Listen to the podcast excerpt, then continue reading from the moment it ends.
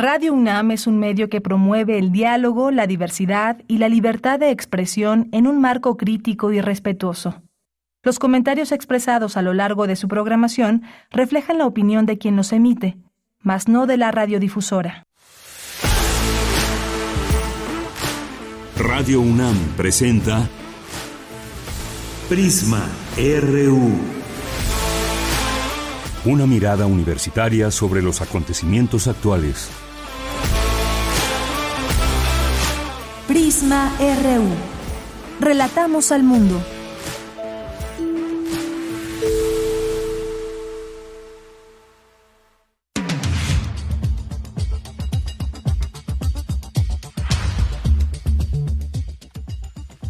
Hola, ¿qué tal? Muy buenas tardes, bienvenidas, bienvenidos a Prisma RU. Gracias por acompañarnos a través de la sintonía de Radio UNAM en el 96.1 de FM y en línea en www.radio.unam.mx.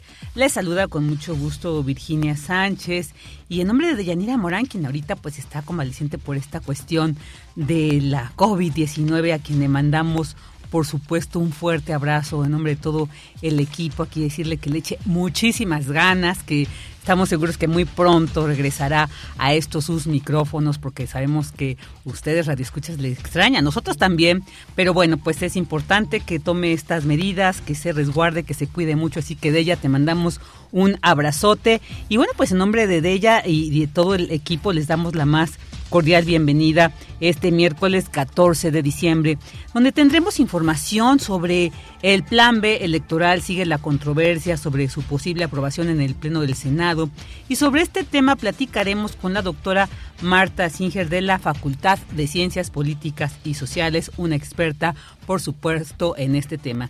También hablaremos sobre el reciente fallecimiento del gobernador de Puebla, Miguel Barbosa, un personaje controversial de muchas alianzas, muchas de ellas cuestionadas, pero bueno, ¿en qué condiciones deja el Estado?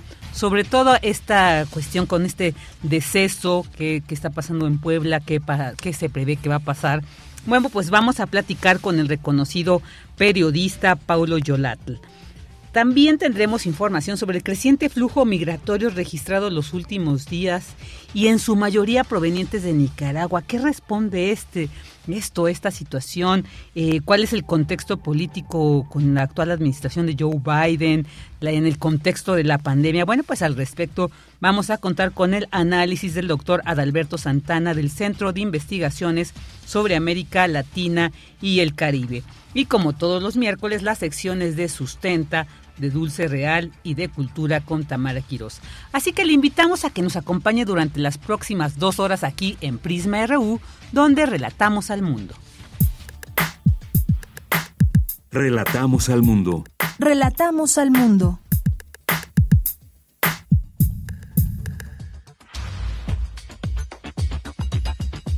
Una de la tarde con seis minutos y vámonos con el resumen informativo en información universitaria Inicia la Semana de Marruecos en México. Se efectúa en ocasión de los 60 años del establecimiento de las relaciones entre ambas naciones. Esta permanecerá abierta hasta el 16 de diciembre. Y Universitario diseña una aplicación para celular con el propósito de rescatar la lengua mazagua. Se trata de Mazaguap, creada por César Cruz de la Facultad de Ingeniería de la UNAM. En información nacional, el presidente Andrés Manuel López Obrador encabezó hace unos minutos un homenaje de cuerpo presente al gobernador de Puebla, Miguel Barbosa. Aseguró que su trabajo fortaleció la transformación del país. Y yo puedo también asegurar que hizo un buen gobierno, trabajamos juntos, vine muchas veces a Puebla, era tan afín a nuestra causa que él fue el primero en hablar de que debíamos de hacer una marcha y yo estaba pensando en un informe, nada más con miembros del gabinete. Pero ya ven cómo son nuestros adversarios, muy provocadores. Y eh, se convocó a la manifestación, a la marcha. Pero la iniciativa original fue de Miguel. Estamos aquí rindiéndole este homenaje, eh, apoyando a Rosario, su compañera de siempre, eh, su consejera, su gran aliada, compañeras, compañeros, también integrantes del gabinete, que estemos aquí juntos con nuestro hermano, con nuestro compañero Miguel Barbosa, en este homenaje. Por su parte, la esposa de Miguel Barbosa, María del Rosario Orozco Caballero, destacó la labor del mandatario poblano por combatir la corrupción. Era un hombre frontal, frontal para combatir el crimen. Aquí nunca se echó para atrás él, eso nunca lo concibió. Por más que amenazaran y demás, él no le importaba. Decía, tenemos que hacerlo por Puebla. Si no quitamos, si no ayudamos, ¿qué va a pasar con Puebla? Y estuvo siempre en su mesa de seguridad tratando de, de impulsar cosas. Él era un gran hombre que dijo, hay que combatir la corrupción y luchaba todos los días por ello. Sé que es difícil, usted lo ha vivido en su gobierno, como dice, es un elefante que es difícil de mover. Él estuvo moviendo aquí muchas cosas, ¿sí? Muchas cosas y no importaba si habían sido de gobiernos anteriores o de su mismo gobierno, porque como decía, yo invité a participar a mi gobierno, pero en un gobierno honrado, no un gobierno para corrupción. Ese era Miguel Bosa, ese hombre que fue un luchador social, fue un hombre parlamentario, adoraba adoraba el Parlamento. Él siempre se preocupó porque había que mejorar y había que cumplir la ley a cabalidad. Y antes, el Congreso de Puebla rindió homenaje póstumo a Miguel Barbosa. Escuchemos al diputado Sergio Salomón Céspedes, presidente de la Junta de Gobierno y coordinador político del Congreso del Estado. Puebla está de luto porque pierde a un hijo destacado por su congruencia y enorme compromiso social, un hombre comprometido con el tiempo, las regiones de nuestra entidad, las clases más desfavorecidas pierden hoy a un defensor férreo de sus causas, a un hombre comprometido con la justicia y los anhelos de igualdad de la izquierda revolucionaria. Perdemos también a un parlamentario excelso, a un ejecutivo reformista convencido de que la transformación es gradual en su proceso, pero súbita en su decisión. Miguel Barbosa fue un hombre decidido, arrojado y valiente, pero justo nos deja la enorme herencia de saber que no importan las circunstancias, no importa el cargo ni la pendiente que tenga la montaña, siempre hay ocasión para alzar la voz, para gritar ante la injusticia, para defender las convicciones y para salvaguardar a los más desvalidos. Hoy Miguel Barbosa estaría entregando su cuarto informe de gobierno con la satisfacción del deber cumplido, porque aunque Puebla es un estado complejo y diverso, con problemas anquilosados a través de décadas, lo que tenemos hoy es una entidad la que cabemos todas y todos. De manera unánime, los consejeros del Instituto Nacional Electoral externaron hoy su preocupación por el Plan B de reforma electoral que se discute en el Congreso de la Unión. El consejero presidente Lorenzo Córdoba advirtió que recurrirán a todas las instancias y vías jurídicas para defender la autonomía de ese órgano. En el INE reiteramos nuestra disposición a sostener las reuniones de trabajo que se consideren adecuadas y a colaborar para que una eventual reforma sirva para mejorar el sistema que hoy tenemos. De ser el caso, el INE recurrirá a todas las instancias y a todas las vías jurídicas que la Constitución brinda para salvaguardar la autonomía y profesionalismo del Instituto Nacional Electoral y para seguir garantizando elecciones libres y auténticas como lo mandata la Constitución. Y Comisiones Unidas de Radio, Televisión y Cinematografía del Senado avalaron una reforma que permite a los concesionarios, concesionarios pagar en plazos el derecho de concesión. Busca fortalecer a pequeñas empresas de radio y televisión en los estados del país y frenar la concentración que hacen grandes empresas de medios de comunicación. En información internacional, el gobierno de Perú decretó este miércoles el estado de emergencia en todo el país por 30 días para contener las manifestaciones que exigen elecciones generales y la liberación del expresidente Pedro Castillo. La Organización de las Naciones Unidas votó este miércoles por mayoría expulsar a Irán de un organismo de derechos femeninos debido a la represión de protestas dirigidas por mujeres por parte del gobierno de Teherán. Hoy en la UNAM, ¿qué hacer? ¿Qué escuchar? ¿Y a dónde ir? TV UNAM te invita a disfrutar de las cintas más emblemáticas del director, productor y guionista Arturo Ripstein, entre las que se encuentran El lugar sin límites, La viuda negra y Cadena perpetua. Sintoniza toda la semana, en punto de las 22 horas, la señal de TV UNAM, canal 20.1 de televisión abierta. Te recomendamos las cápsulas de la serie Espacio Académico PAUNAM, bajo la conducción de Ernesto Medina y Sabrina Gómez Madrid. Esta semana te invitamos a escuchar la serie de cápsulas en las que la doctora Ana Laura Ramírez Ledesma docente e investigadora de la Facultad de Química de la UNAM, nos habla sobre materiales metálicos e industria biomédica. Las cápsulas de la serie Espacio Académico PAUNAM se transmiten de lunes a domingo a lo largo de la programación de nuestra emisora.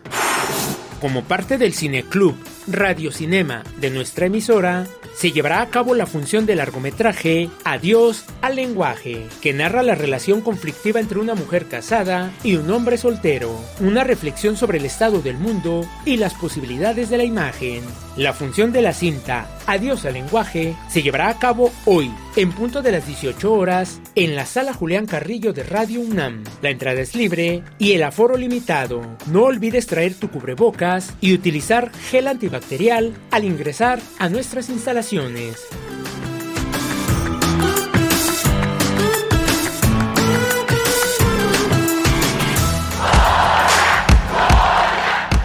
Campus RU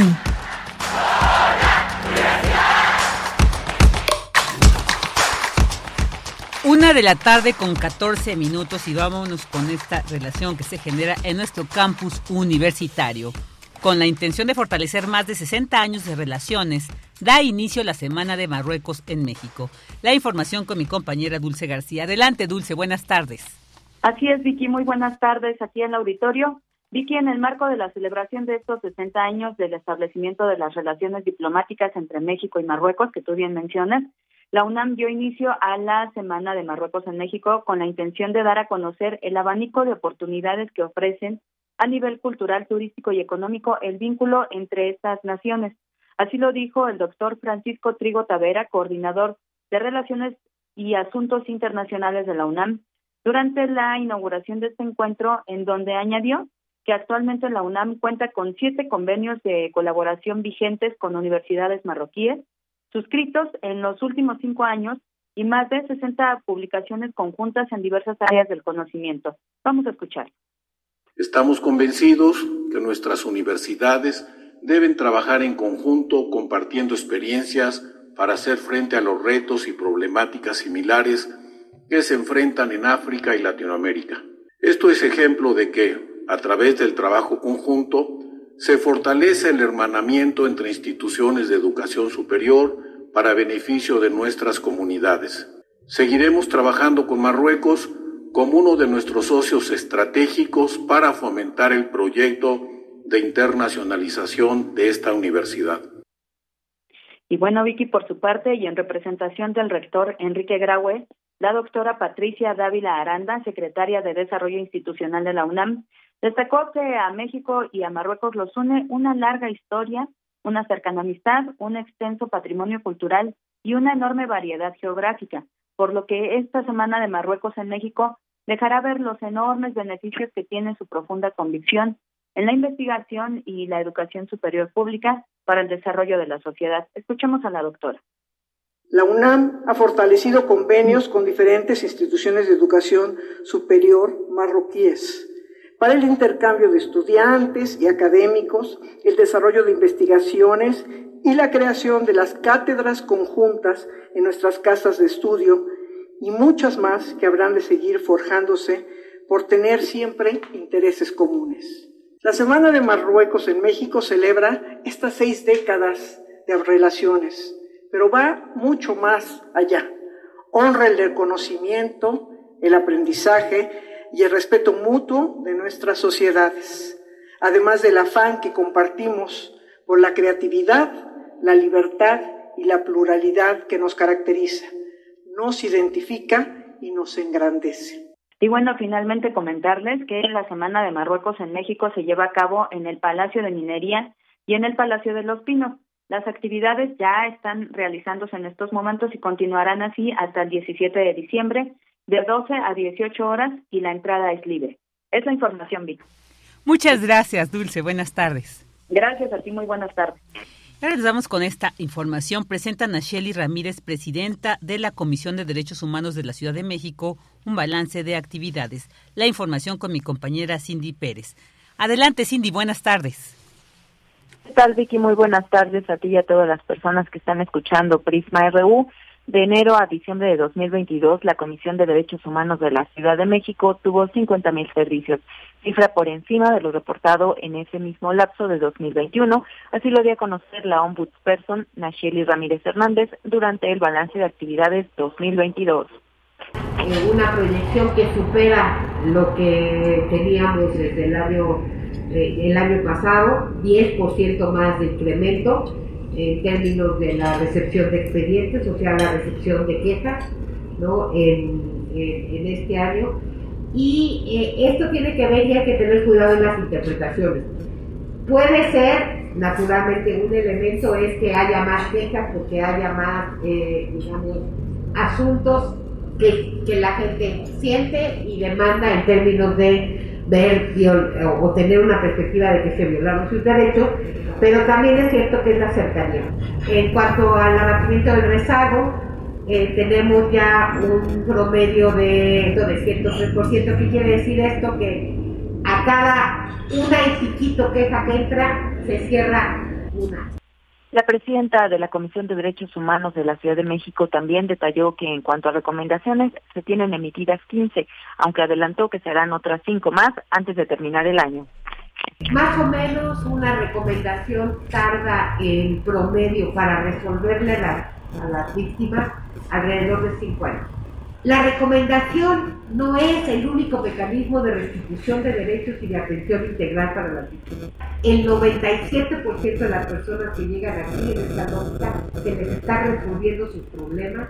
Aquí la parte de las gestiones de las víctimas a favor de recomendaciones tenemos 64 puntos de recomendatorios que se dieron por concluidos en el 2022, dos víctimas indemnizadas, 30 garantías de no repetición, que es las de política pública, y básicamente siete recomendaciones cumplidas en el 2022. Vicky, la presidenta de la Comisión de Derechos Humanos de la capital, eh, adelantó que a inicios de 2023 se presentará un informe donde se incluirá el tema de quejas por problemas en el tema de transporte de personas en toda la Ciudad de México y esto también incluye al sistema de transporte colectivo Metro. Este es mi reporte. Muchas gracias, Cindy. Buenas tardes. Muy buenas tardes. Ok, y bueno, ahora vamos a, presentar, eh, ahorita estamos contactando a mi compañero Luis Fernando Jarillo porque nos va a hablar sobre el dictamen con las reformas a leyes secundarias en materia electoral para discutir y votar en el Pleno del Senado. Ya lo tenemos en la línea. Hola, ¿qué tal, Fer? Muy buenas tardes, bienvenido. Muy buenas tardes, Virginia, a ti y a todo el auditorio de Prisma RU. Así es, este miércoles, a dos días de que concluya el periodo ordinario de sesiones del Congreso de la Unión, inicia en el Pleno de la Cámara de Senadores el debate y la votación del Plan B de la reforma electoral del presidente Andrés Manuel López Obrador. Tras realizar varios cambios que eran inconstitucionales, el día de ayer el dictamen logró ser aprobado con siete votos a favor, tres en contra y una abstención por la Comisión de Estudios Legislativos Segunda. La abstención fue del aliado de Morena, el Partido Verde Ecologista de México, en rechazo a la eliminación de las facilidades eh, que los diputados les habían dado para conservar el registro a partidos eh, minoritarios. El senador Ricardo Monreal afirmó ayer en conferencia de prensa que seguirían limpiando las inconstitucionalidades que aprobaron en San Lázaro. Monreal ha dicho que existen al menos 21 cambios que necesitan hacerse para que pueda pasar la reforma. Entre los temas está la eliminación de la sala especializada del Tribunal Electoral del Poder de la Federación. El gobierno federal ha aceptado solo seis y faltan por discutir o negociar 15 cambios. Vamos a escuchar al senador Ricardo Monreal. El esfuerzo que estamos desarrollando al interior hasta el último momento es eh, limpiar la minuta que nos envió la colegisladora de lo que consideramos errores o inconstitucionalidades. Todavía ayer estuvimos discutiendo tres temas claves aparte de otros, el que era inconveniente la supresión de la sala especializada del Tribunal Electoral, que la minuta desaparece. Y estoy preocupado por el destino de los trabajadores y funcionarios del servicio profesional electoral. Bueno, y en conferencia de prensa el consejero el consejero presidente electoral Lorenzo Córdoba, quien termina su mandato el 23 de abril de 2023, eh, leyó un pronunciamiento suscrito por los otros eh, integrantes del Consejo Electoral del INE en el que explica los riesgos, los riesgos de una reforma electoral eh, y piden que sea frenada por los legisladores. Argumentaron que la reforma podría trastocar profundamente el sistema electoral que México ha construido y perfeccionado durante eh, más de tres décadas. Advirtieron, por ejemplo, que desaparecer 300 juntas ejecutivas distritales pondría en riesgo no solo la confección del padrón electoral, sino también la instalación de casillas y la realización de los cómputos de votos, además del monitoreo, eh, del monitoreo puntual de todas las estaciones de radio y televisión que el INE realiza en el país, y también la fiscalización de actividades de los partidos políticos y de las campañas electorales. Lorenzo Córdoba advirtió que no habrá recurso jurídico que el INE no eh, busque o no explore para revertir o contrarrestar, o contrarrestar lo que apruebe eh, la reforma electoral. Vamos a escucharlo. Eliminar la estructura del permanente subdelegacional del INE y reducir al mínimo el servicio profesional electoral impediría contar con personal calificado como lo ordena la Constitución, pues la reforma contempla eliminar el 84.6% de las plazas que hoy integran dicho servicio civil de carrera. Esta medida pone en riesgo la eficacia y eficiencia con que se desarrollan los procesos electorales, de ser el caso, el INE recurrirá a todas las instancias y a todas las vías jurídicas que la Constitución brinda para salvaguardar la autonomía y profesionalismo del Instituto Nacional Electoral. Bueno, las reformas que por el momento se mantienen son la reducción de las estructuras del INE o la disposición por la que candidatos en tiempos electorales pueden hablar de sus logros en el gobierno. Eh, además, bueno, ya inició la, la sesión en la Cámara de Senadores eh, y diputados eh, y senadores de la oposición han pedido que se retire eh, este dictamen por haber venido viciado desde la Cámara de Diputados. Eh, esta propuesta fue de la diputada del PRI, Beatriz Paredes, y pues eh, están en esa discusión en estos momentos. Por su parte, en la Cámara de Diputados arrancó formalmente el proceso de selección de los cuatro nuevos consejeros del Instituto Nacional Electoral eh, y la Junta de Coordinación Política, la JUCOPO, ya acordó la integración de siete integrantes del Comité Técnico de Evaluación y emitió la convocatoria para el registro de aspirantes. Este es mi reporte, Virginia. Muchas gracias, Fer. Buenas tardes. Buenas tardes. Queremos escuchar tu voz. Síguenos en nuestras redes sociales. En Facebook como Prisma RU y en Twitter como arroba PrismaRU. Una de la tarde con 26 minutos y vamos a seguir con este tema controversial. Ahorita, pues el Pleno del Senado discute este día precisamente el Plan B de reforma electoral, pero para entrar en el análisis de qué está pasando con esta propuesta, con este Plan B, ya tenemos en la línea a la doctora Marta Singer. Ella es doctora en Ciencia Política y Sociales con orientación de Ciencia Política, maestra en Ciencia Política y licenciada en Sociología por la UNAM con especialización en Derecho Constitucional por el Centro de Estudios Constitucionales de Madrid, España. ¿Qué tal, doctora? Muy buenas tardes. Nuevamente, como siempre, un gusto tenerla aquí con nosotros en Prisma RU. Muchísimas gracias por la invitación. Es un gusto estar con ustedes también. Muy buenas tardes. Buenas tardes. Pues se discute, doctora, ahorita está eh, en el Pleno del Senado esta controversia con este plan B de reforma electoral. Hay incluso pues Ricardo Monreal, el coordinador de Morena, dice, hay todavía eh, propuestas que violan la Constitución, el presidente dice esto no es así. ¿Qué nos puede decir, doctor, al respecto? Bueno, yo creo que estamos frente a un acontecimiento que pues sí debe de, llevarnos a una reflexión muy profunda sobre el tipo de, democracia a la que aspiramos como, país.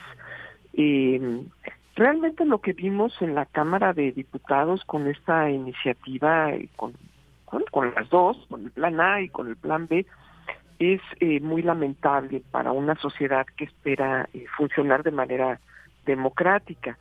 Desde luego, eh, es muy importante enfatizar que la democracia implica, en primer lugar, el diálogo, la información, eh, implica el debate, eh, la deliberación, y no solamente entre especialistas o eh, por parte de aquellas personas que ocupan los cargos de representación popular, sino pues sobre todo cuando se trata de temas que atraviesan los principios básicos del entendimiento, pues de todos y de todas de lo que eh, hoy en día se conoce como pueblo, es decir, de todas las personas que conformamos a esta sociedad mexicana que tenemos eh, derechos y obligaciones. Y eh, pues lejos de un debate, de una deliberación, lo que vimos fue, o lo que estamos viendo, es una especie como de absoluta desconfianza, incluso por parte del presidente de la República, sobre el, espacio legislativo. en primer lugar, eh, esta, esta desconfianza, me atrevo a, señalarlo, la prueba eh, o la, nos la hace saber el presidente de la República cuando señala, por ejemplo, que eh, está mal que eh, sea en el Poder Legislativo en donde se decida quiénes serían las personas idóneas para ocupar los cargos de consejeros electorales. Y dice que eso ha llevado a, a que las personas que están ahí eh, como consejeras, como consejeros, sean personas no confiables o incluso partidizadas. Eh, pero hoy en día el Poder Legislativo tiene una mayoría de Morena. Entonces, eh, él, no confía en, que los eh, diputados, las diputadas sean gente honorable que pueda ser capaz de llevar a, decisiones pues acorde con las necesidades de esta institución autónoma. En segundo lugar, eh, digamos por mencionar una de las de las eh, referencias del el proceso de reforma electoral en curso. En segundo lugar, otro elemento que nos hace entender y, que deberíamos de pues, pensar con mucho cuidado por qué eh, el presidente no confía en sus propios legisladores, digamos, propios en términos de que son de su partido. en segundo lugar, es que envía unas iniciativas que eh, no se revisan con cuidado, eh, sobre las cuales no, no solamente no hay eh, intención de discutir ni siquiera entre, entre ellos, vamos, ya ni, no, no, no, no con la sociedad, pero ni siquiera entre ellos ni ellas, y eh, pues que votan en una circunstancia pues donde muy desaseada, no, no, no la someten en las iniciativas a debate en, el pleno, en las comisiones, sino que no, bueno, bueno, ya, sin cambiar una coma. ¿Y qué creen? Pues estos legisladores, a lo mejor ahí es donde tiene razón el presidente de, de desconfiar, eh, aprovechan para en lo oscurito meterle eh, modificaciones al famoso plan B en favor de eh, los partidos chicos, entre ellos el PT eh, y, por supuesto el Partido Verde, pero bueno, podríamos poner en la lista como partidos chicos también ya hoy en día al PRD, al PRI, eh, a veces en algunas circunstancias incluso el PAN, partidos que han ido perdiendo votos y que podrían en algún momento perder su registro. Y estos partidos negocian quién sabe cómo o con quién y cuelan en la iniciativa eh, de ley una serie de eh, ventajas eh, para quedar con registro, con la oportunidad de tener acceso a recursos públicos, Y entonces el presidente, bueno, pues se da cuenta por una mañanera donde un, un periodista le comentan, dice que no, luego dice que bueno, que va a averiguar, resulta que siempre sí, y entonces eso es lo que nos lleva al sainete que hoy vemos en la Cámara de Senadores, en donde, eh, bueno, pues hay un proceso muy desaseado eh, de debate sobre un tema mm, que es global para la sociedad mexicana y su futuro. Claro. me parece que esa desconfianza donde el presidente dice, pues ni le vean ni le discutan porque ustedes son incapaces, ¿no? O sea, voten y voten en bloque, que sí, porque yo lo mandé. Eh, eh, y hoy en día el Senado, pues un, cuanto eh, tratando de enmendar la plana y, no acaba de saber por dónde, tendremos una reforma electoral realmente que, que no corresponde a eh, un análisis serio, profundo, una discusión no solo entre especialistas, sino entre eh, toda la sociedad que tiene eh, la oportunidad y ha tenido la oportunidad de experimentar los cambios democráticos y ver los límites, las ventajas y también los obstáculos que hoy en día nos provee en nuestra norma electoral a nivel de la Constitución y también de las leyes secundarias en, en, nivel federal y luego se replica esto a, unos grados absolutamente eh, eh, eh, exóticos en el nivel local con desigualdades y con distorsiones muy muy graves. creo que la reforma del 2014 fue una reforma que dejó mucho que desear y que hoy en día pues va desde mi perspectiva para peor porque porque pasa por un proceso poco democrático para llevarse a cabo y lo que queremos es que pues efectivamente eh, el pueblo el pueblo sea la voz eh, orientadora y eh, el orden jurídico no solamente lleve a que se respete el voto sino que dé garantías a quienes ganen pero también a quienes pierdan a que no se violente la ley y no se privilegie ninguna de las partes y para eso el principal, el principal elemento es que haya diálogo con todos, entre todos, que haya deliberación, y eso no está ocurriendo. De entrada, eso no está ocurriendo. Solo con diálogo, solo con deliberación puede construirse un auténtico gobierno democrático que eh, vele por eh, el pueblo y que responda a el pueblo. Claro. Doctora, en ese sentido quisiera preguntarle, entonces, desde su perspectiva, ¿sí se requiere una reforma electoral? Ya usted dijo, sí, bueno, en este momento como se está planteando no porque, pues como dice, no hay una reflexión amplia eh, con este sentido democrático como se vería. Entonces le pregunto, o sea, sí se, desde su punto de vista, sí se requiere una reforma electoral y por otro, en cuanto usted dice, bueno, se tiene que hacer con todo que el pueblo en sí participe de eso, pero contamos con los elementos, hay una politización, digamos, suficiente como para que tuviéramos los elementos para discutir una reforma de estos alcances. Eh, las leyes tienen que revisarse todo el tiempo. No hay leyes eternas. Y quien piensa que eh, eh, la norma es, obedece a, a, pues a, razones tan digamos fuertes que no puede modificarse está en un error no la, la realidad va cambiando y nuestro país es una eh, sociedad eh, eh, que ha avanzado poco a poco, lentamente, muy lentamente y con muchas desigualdades hacia un orden democrático y por lo tanto pues tiene que seguir revisando continuo y constantemente sus normas, sobre todo las electorales. Y creo que eso pues no es no es un no, no no debe de llevar a sorpresa a nadie. El tema es cómo se hace esa esa revisión eh, el tema es hacerla eh, sin violentar el propio orden legal eh, y sobre todo favoreciendo a el diálogo que en nuestro país ha sido siempre tan tan tan vulnerable y tan escaso.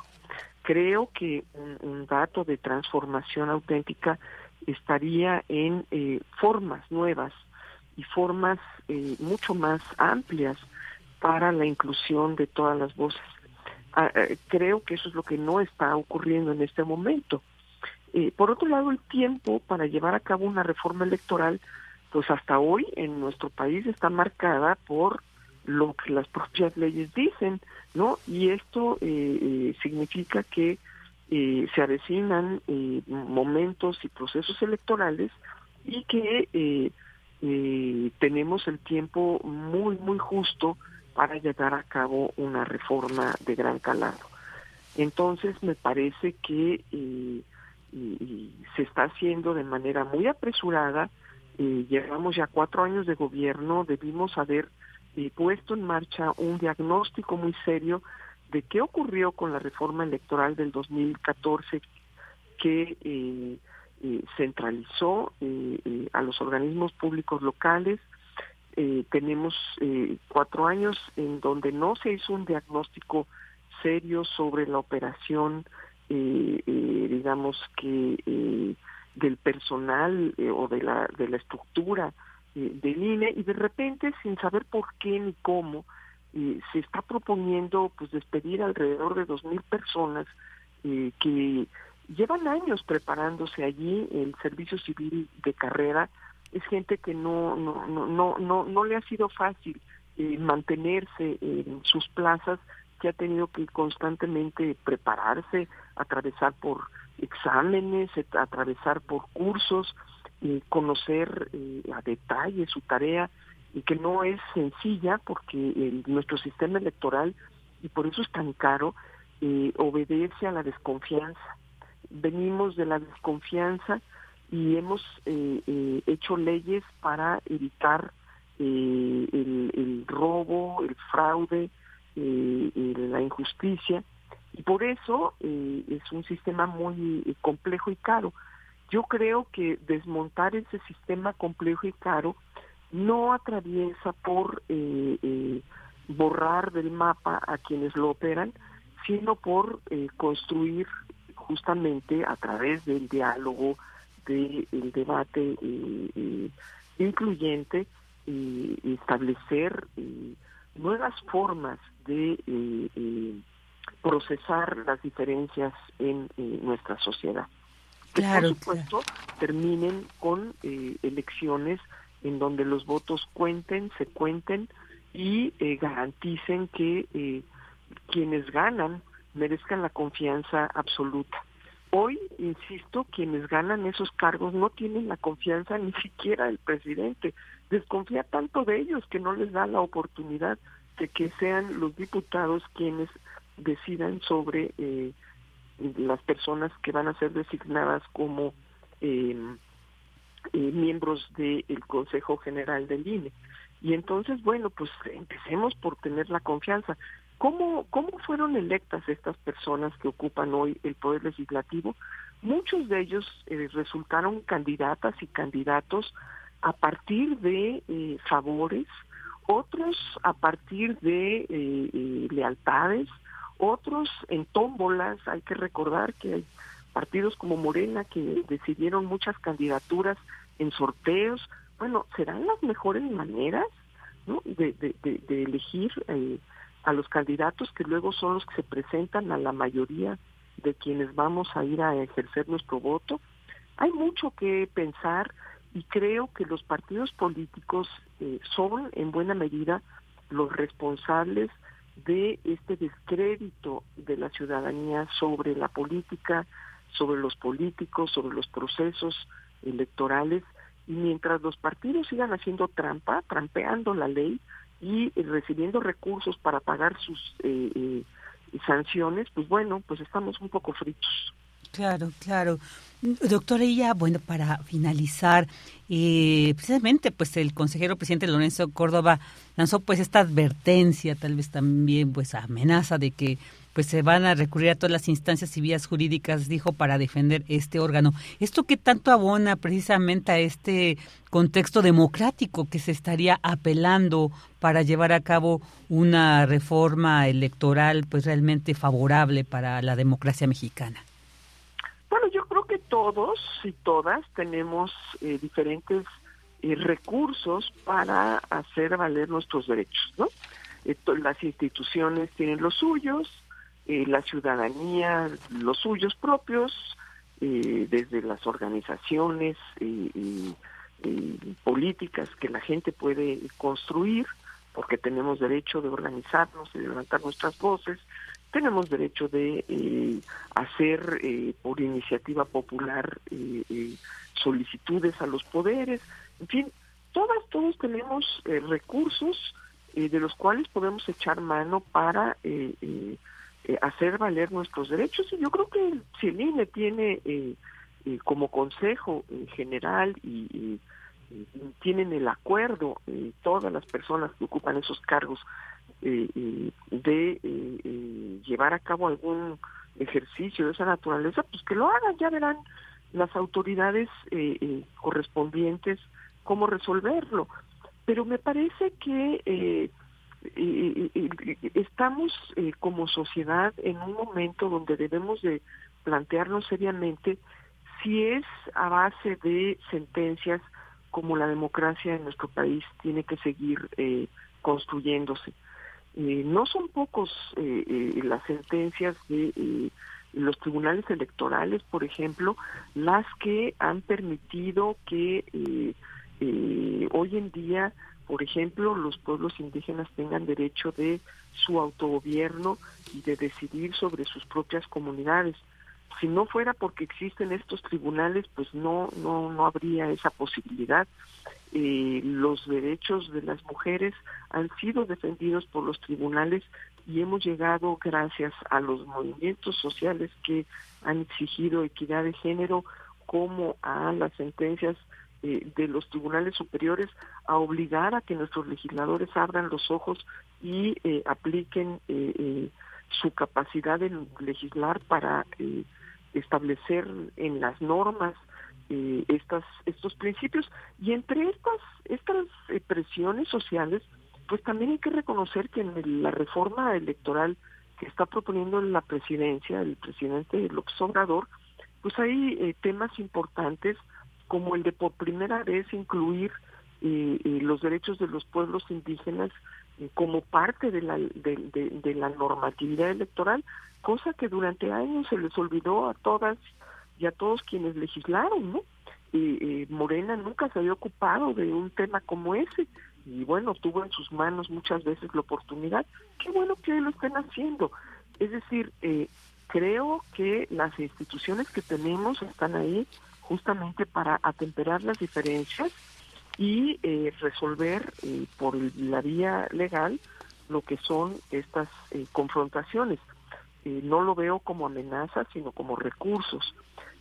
Por eso creo que evitar eh, ir a los últimos recursos obliga a eh, abrir diálogos, a abrir debates, a discutir amplia y profundamente los temas, no solo entre quienes tienen poder de convocatoria, sino eh, entre todas las personas que están interesadas en formar parte de esos procesos, ya sean los electorales, ya sean los de la seguridad social, ya sean los del tema educativo, el tema laboral, todo lo que nos compete como sociedad y a lo que desgraciadamente nuestra eh, muy pobre democracia nos da mucha eh, eh, muchos obstáculos para formar parte de esos procesos decisorios. Así es, doctora. Pues muchas gracias por este análisis sobre este tema controversial. Ya veremos a ver qué se decide aquí en el seno con el Senado, pero bueno, pues mientras tanto le agradecemos y le enviamos un fuerte abrazo, doctora. Muchas gracias. Y bueno, pues ojalá aprendamos, ¿no? De, este, de este ríspido, ríspido proceso y eh, salgamos pues fortalecidos como como sociedad y podamos eh, caminar con pasos más firmes a una, una transformación eh, democrática o a una profundización de nuestra democracia qué buena falta que nos está haciendo. Buena falta que nos hace. Así es, doctora. Pues muchas gracias y hasta pronto. Le enviamos un fuerte abrazo. Gracias, buen día. Buen día, la doctora Marta Singer de la Facultad de Ciencias Políticas y Sociales. Queremos escuchar tu voz.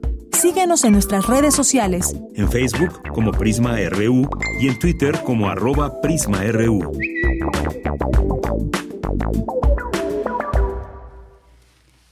Una de la tarde con 48 minutos y ahora nos vamos con este tema porque, bueno, pues a la edad de 63 años falleció el gobernador de Puebla, Luis Miguel Barbosa Huerta, pues sobre todo qué panorama se deja, qué podemos, quién es él, quién es este personaje del que hoy se rinde desde la presidencia, pues una despedida en cuerpo presente, quién es él, quién, de quién estamos hablando y en qué condiciones deja al estado de Puebla. Bueno, para hablar sobre este tema ya tenemos en la línea telefónica al reconocido periodista precisamente de este estado y colaborador en varios medios de comunicación, Pablo A quien le doy la más cordial bienvenida. Hola, Pablo, muchas gracias por aceptar esta entrevista para Prisma RU de Radio UNAM. Hola Virginia, ¿qué tal? Buenas tardes. Es un gusto poder platicar de lo que acontece en este momento en la entidad poblana luego de que ayer informábamos sobre el fallecimiento, el lamentable fallecimiento de Luis Miguel Barbosa Huerta, quien fue gobernador de la entidad poblana desde hace tres años. Llegó, recordarás, por una elección extraordinaria tras el fallecimiento de la entonces gobernadora del Partido Acción Nacional, Marta Erika Alonso, y su esposo en ese entonces, senador Rafael Moreno Valle Rosas. Es por eso que llega al, al gobierno del estado y bueno, ayer lamentablemente se dio a conocer sobre esta noticia el fallecimiento de Miguel Barbosa. El domingo pasado, Virginia, él tuvo un evento, el gobernador Luis Miguel Barbosa tuvo un evento de entrega de patrullas en el CIS, Centro Integral de Servicios, aquí en la capital poblana. Ahí reconoció abiertamente que se sentía mal, incluso públicamente dijo que su esposa le estaba dando un masaje en el brazo izquierdo porque le empezaba a doler.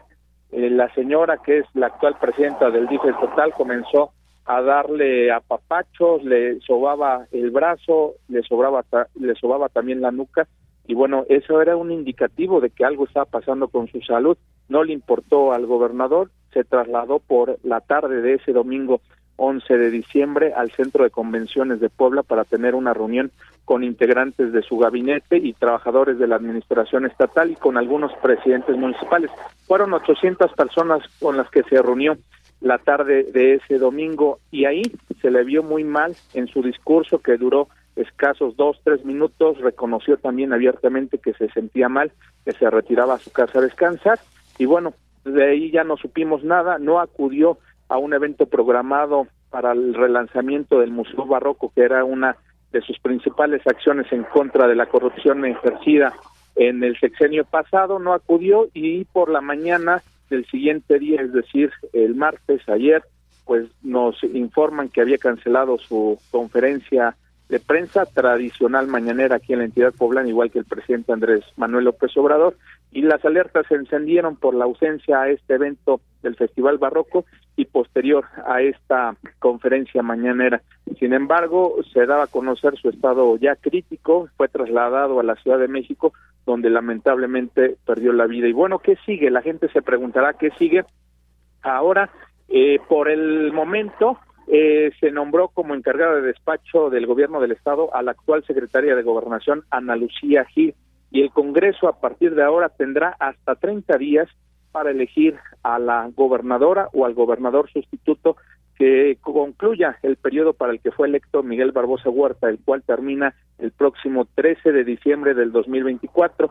Ya en este momento, pues están analizando los perfiles de quién podría estar al frente de la gubernatura para lo que resta de este sexenio. Por lo pronto, hoy en la mañana se realizaron tres homenajes de cuerpo presente, uno en la sede del Poder Legislativo, el Congreso del Estado, otro en la sede del Poder Judicial, Palacio de Justicia, y en este momento se le realiza un homenaje póstumo de cuerpo presente aquí en la sede del Poder Ejecutivo en Casa Guayo, donde hace unos minutos estuvo con nosotros el presidente de México, Andrés Manuel López Obrador, el secretario de Gobernación, Adán Augusto, la jefa de gobierno de la Ciudad de México, Claudia Sheinbaum, el ex gobernador de Puebla y hoy titular de la Comisión Federal de Electricidad, Manuel Bartlett, y otros personajes se sumaron a este reconocimiento, a este homenaje que le brindan a Miguel Barbosa Huerta. Virginia, pues así el panorama que, que te reporto aquí en la entidad poblana tras el lamentable fallecimiento de Luis Miguel Barbosa Huerta. Claro, muchas gracias por ello, Paulo. Oye, y preguntarte cuál, cómo has visto la reacción de la población precisamente de, de Puebla, cómo han tomado este deceso.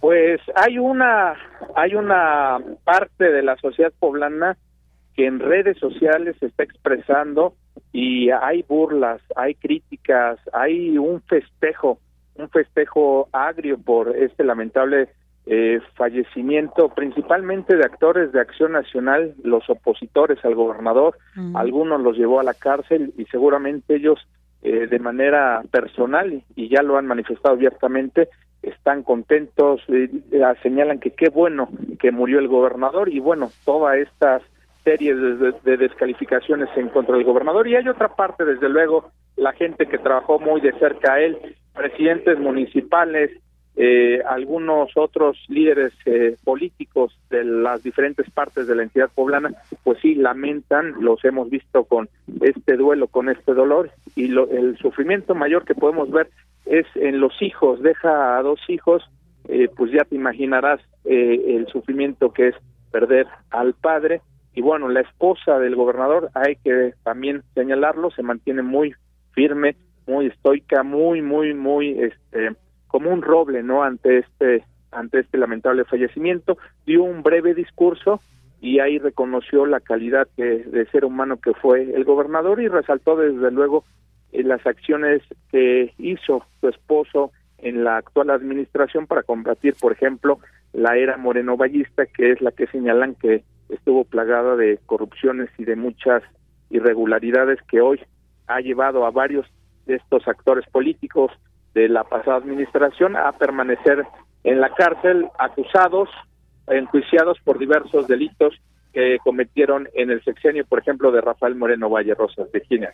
Claro, sí, bueno, qué lamentable, porque en algún momento también pues eh, el gobernador pues hizo algunas alianzas incluso con el partido del PAN y del PRI ahora pues que se muestre esta eh, pues este sentido indolente no ante el deceso de una persona yo creo que pues no no es no es válido burlarse de esta manera. Oye y bueno ya para terminar sí quisiera preguntarte ya se hay algunos posibles sustitutos que se perfilen como para sustituir precisamente a Barbosa en el puesto de gobernador Sí, se maneja, por ejemplo, el nombre del actual presidente del Congreso del Estado, Sergio Salomón Céspedes Peregrina, que era uno de los candidatos de Barbosa para sucederlo, para participar en la elección del 2024.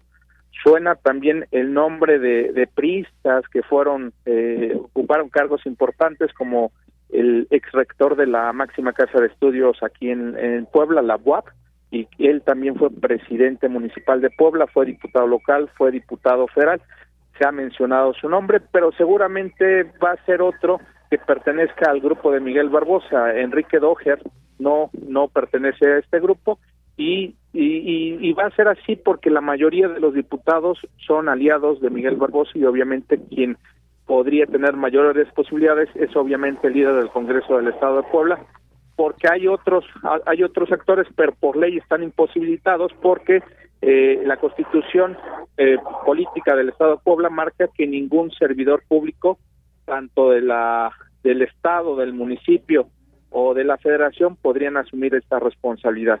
Entonces el Congreso tendrá que elegir a alguien que no tenga estas características pero que sí cumpla con la de ser un personaje conciliador y que obviamente agrupe a las diversas corrientes y pensamientos políticos aquí en la entidad de, Puebla. Para ello deberá contar con la mayoría calificada de votos, son 41 diputados, se requiere de 27 votos para elegir a la próxima gobernadora sustituta o al próximo gobernador sustituto. En el caso de Ana Lucía Gil no se prevé como que pudiera ser ratificada, Paulo.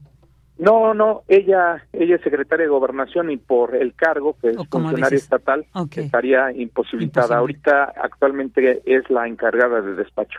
Ah, muy bien, muy bien conocer esta situación. Bueno, Pablo, pues muchas gracias por este reporte. Pues sí, definitivamente un personaje muy relevante en la escena política, no solamente de Puebla, sino nacional, con muchas, pues sí, algunos acontecimientos controversiales, incluso esto de, cuando pues fallece en este accidente aéreo la entonces gobernadora Marta Erika Alonso y su esposo Rafael Moreno Valle, pues también fue muy cuestionado el que pues quien la sustituyera fuera Miguel Barbosa, pero bueno, pues como bien dices, ahí queda este legado que, que se dio, cuestionado o no, pero bueno, pues ya diríamos que pues ahora a ver qué sigue para la vida política de Puebla. Así que te agradecemos mucho, te enviamos un fuerte abrazo y bueno, pues ahí seguiremos en contacto contigo, Paulo Claro que sí, Virginia, estamos pendientes y un gusto saludarlos y seguimos aquí con la cobertura sobre este lamentable suceso.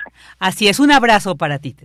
Saludos, buenas tardes. Buenas tardes. Paulo Yolato, un reconocido periodista de pueblo y colabora en varios medios de comunicación. Ahí pueden seguirlo en sus redes y pues sí, sí, está controversia porque además joven, ¿no? De 63 años y pues sí, era un, personaje joven, pero bueno, al, al, principio no se sabía con certeza la causa del deceso, pero bueno, como ya eh, existía este antecedente de que padecía diabetes, pues bueno, sabemos que es una enfermedad que va comprometiendo distintos órganos del, del, del cuerpo y bueno, pues va deteriorando la salud y lamentablemente, como es el caso de Miguel Barbosa, se llega muchas veces al, al desenlace de la muerte.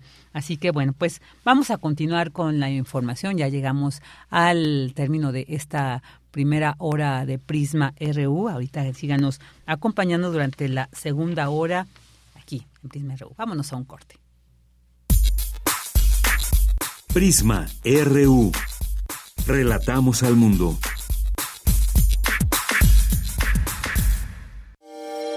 Hola, soy Ana García Bergua y estoy en descargacultura.unam. Novedades. De las voces de punto de partida, compartimos la obra de Carlos Chávez. El tiempo blanco del mar abierto se corresponde con la extensión del océano, que se antoja infinito a ras del agua. Sobre una barca, para resistir el tedio o el pavor de su falta de límites, de su inconmensurabilidad, disponemos de la paciencia, la melancolía o el cinismo. Este y otros estrenos en www.descargacultura.unam.mx.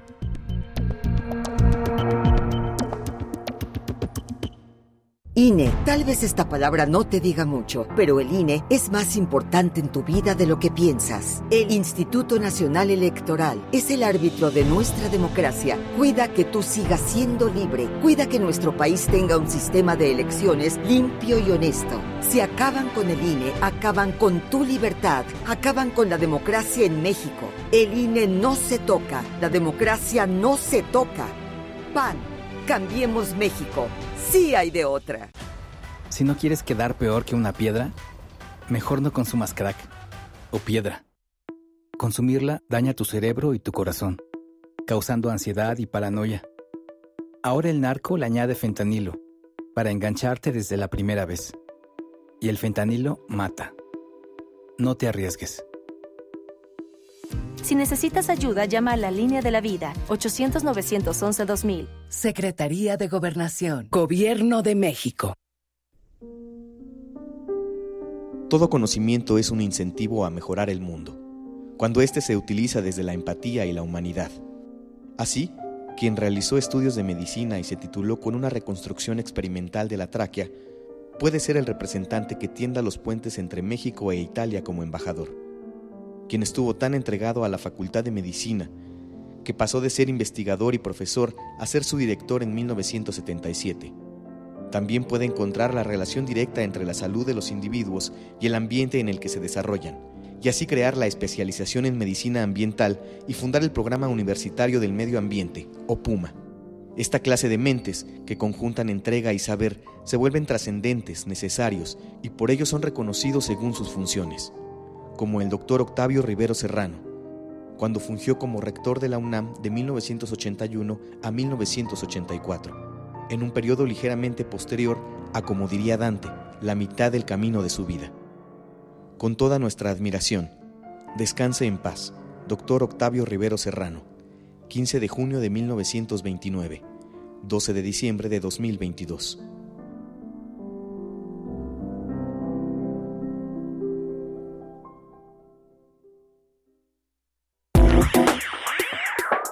Queremos escuchar tu voz. Síguenos en nuestras redes sociales. En Facebook como Prisma RU y en Twitter como arroba PrismaRU.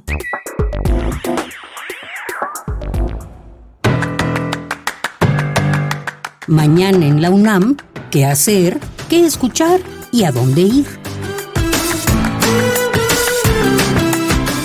El Museo Universitario Arte Contemporáneo te invita a visitar la exposición virtual Forzar la puerta del presente, de Rubén Gutiérrez, propuesta con dos piezas de arte que cobran vida, ruedan por las instalaciones del MUAC y conversan cuando nadie observa. Esta muestra nos invita a reflexionar sobre la ansiedad, depresión, miedo e incertidumbre post-pandémicos. La exposición virtual Forzar la puerta del presente se encuentra disponible hasta el 9 de abril de 2023 en el sitio oficial muac.unam.mx. La UNAM abre la convocatoria de selección e ingreso a programas de posgrado para personas aspirantes mexicanas y extranjeras con interés en cursar el semestre 2024-1, que iniciará el 7 de agosto de 2023. Podrás inscribirte en alguno de los posgrados de las cuatro áreas de conocimiento de la UNAM. Para mayores informes e inscripciones, ingresa al sitio posgrado.degae.unam.mx. El proceso de inscripción inicia el 23 de enero de 2023 2023.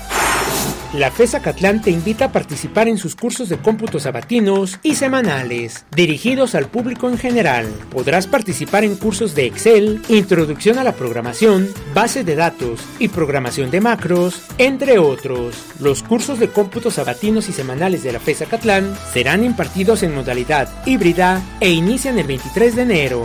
Para mayores informes ingresa al sitio oficial www.acatlan.unam.mx. Recuerda que en todas las dependencias universitarias es indispensable el uso de cubrebocas. Para Prisma RU, Daniel Olivares Aranda.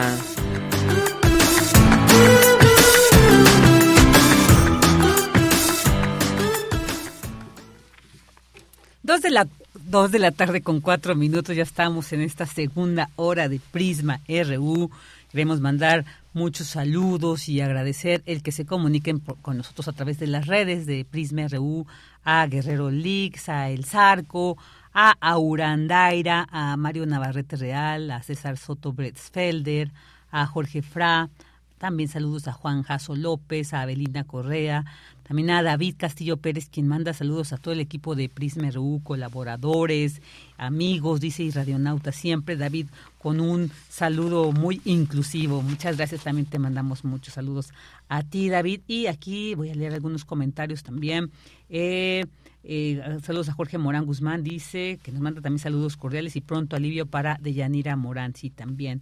Ella está ya va mucho mejor, es una persona muy sana y eso, fíjense que es un elemento muy importante también para combatir esta enfermedad, mantenernos saludables, una buena alimentación, hacer ejercicio, de alguna manera nos fortalece nuestro sistema, nuestro organismo y pues nos permite enfrentar de una manera más, eh, pues con, con, más elementos a nuestro favor un, bicho como este, un virus como la COVID, ¿no? Eh, la COVID-19. Así que bueno, ahí están estos saludos a ella también. Saludos a Eduardo Mendoza, dice gustoso escucharles y abrazos a todos y todos y uno especial para Deyanira Morán, que se cuide y mejore muy pronto.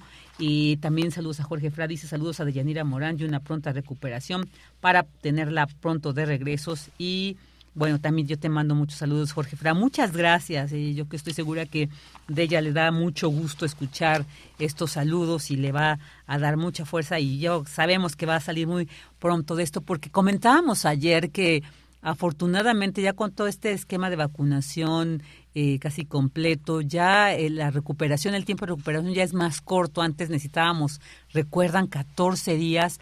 Ahora pues no hemos visto quienes eh, se han enfermado últimamente, bueno, pues solamente se requiere a lo mucho, a lo mejor una, digo, claro, cuando los, los síntomas son leves, llevaderos, una semana y como escuchábamos esta semana de voz de Mauricio Rodríguez, este experto en este tema de COVID. Bueno, hay que dejar que la enfermedad siga su curso normal, no automedicarnos, descansar, tomar mucha agua, hidratarnos demasiado para que podamos combatir de mejor manera la infección que nos provoca el SARS-CoV-2 y bueno, pues también cuidarnos, mantener la guardia arriba, seguirnos cuidando en los espacios públicos, no dejar de usar el cubrebocas, el uso este del gel antibacterial para cuando estamos, que tocamos alguna superficie que tal vez pudo haber sido tocada por alguien que estuvo infectado, no se sabe. Pero bueno, cuidémonos entre todos para que muy pronto, muy pronto, de verdad, esta situación ya sea historia y solamente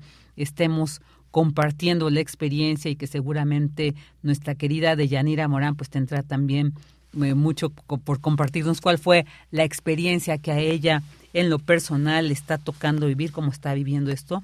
Y es interesante, es interesante porque los síntomas son muy diferentes para cada uno. Así que bueno, pues ahí a seguirnos cuidando y muchas gracias a todos y todos ustedes. Ahora nos vamos con esta nota. Universitario. Perdón. Ah, ok, perdón. Eh, vamos a escuchar un trabajo tan... Siempre, siempre Margarita Castillo nos tiene trabajos muy interesantes y hermosos. Este escuchemos.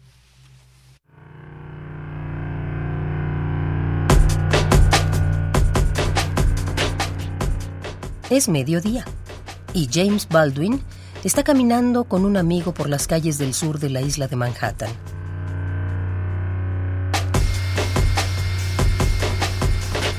La luz roja los detiene en una esquina. Mira, le dice el amigo señalando el suelo. Baldwin mira. No ve nada.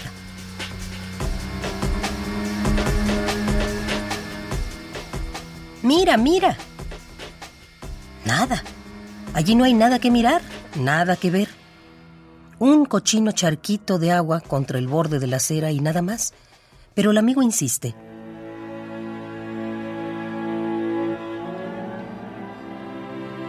¿Ves? ¿Estás viendo? Y entonces, Baldwin clava la mirada y ve. Ve una mancha de aceite estremeciéndose en el charco. Después, en la mancha de aceite ve el arco iris. Y más adentro, charco adentro, la calle pasa y la gente pasa por la calle. Los náufragos y los locos y los magos y el mundo entero pasa. Asombroso mundo lleno de mundos que en el mundo fulguran.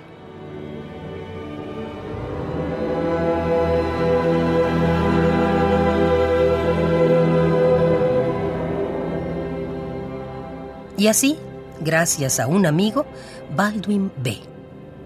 Por primera vez en su vida, ve.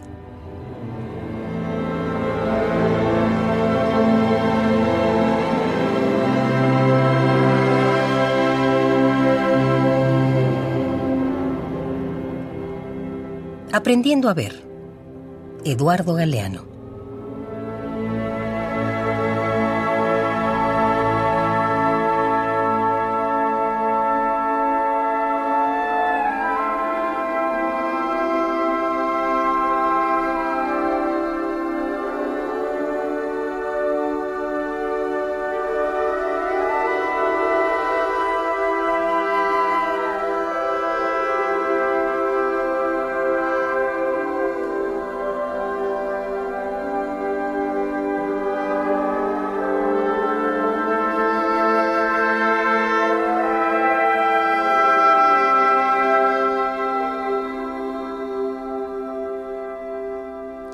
Dos de la tarde con 11 minutos y qué maravilla escuchar en voz de la querida Margarita Castillo al maravilloso Eduardo Galdeano, a quien extrañamos tanto, nos hace tanta falta.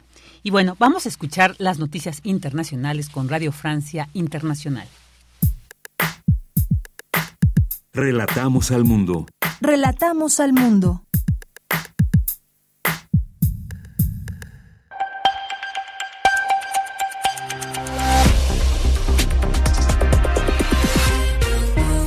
Bienvenidos a este flash informativo de Radio Francia Internacional. En los controles está Vanessa Lotron. Hoy es miércoles 14 de diciembre y así comenzamos.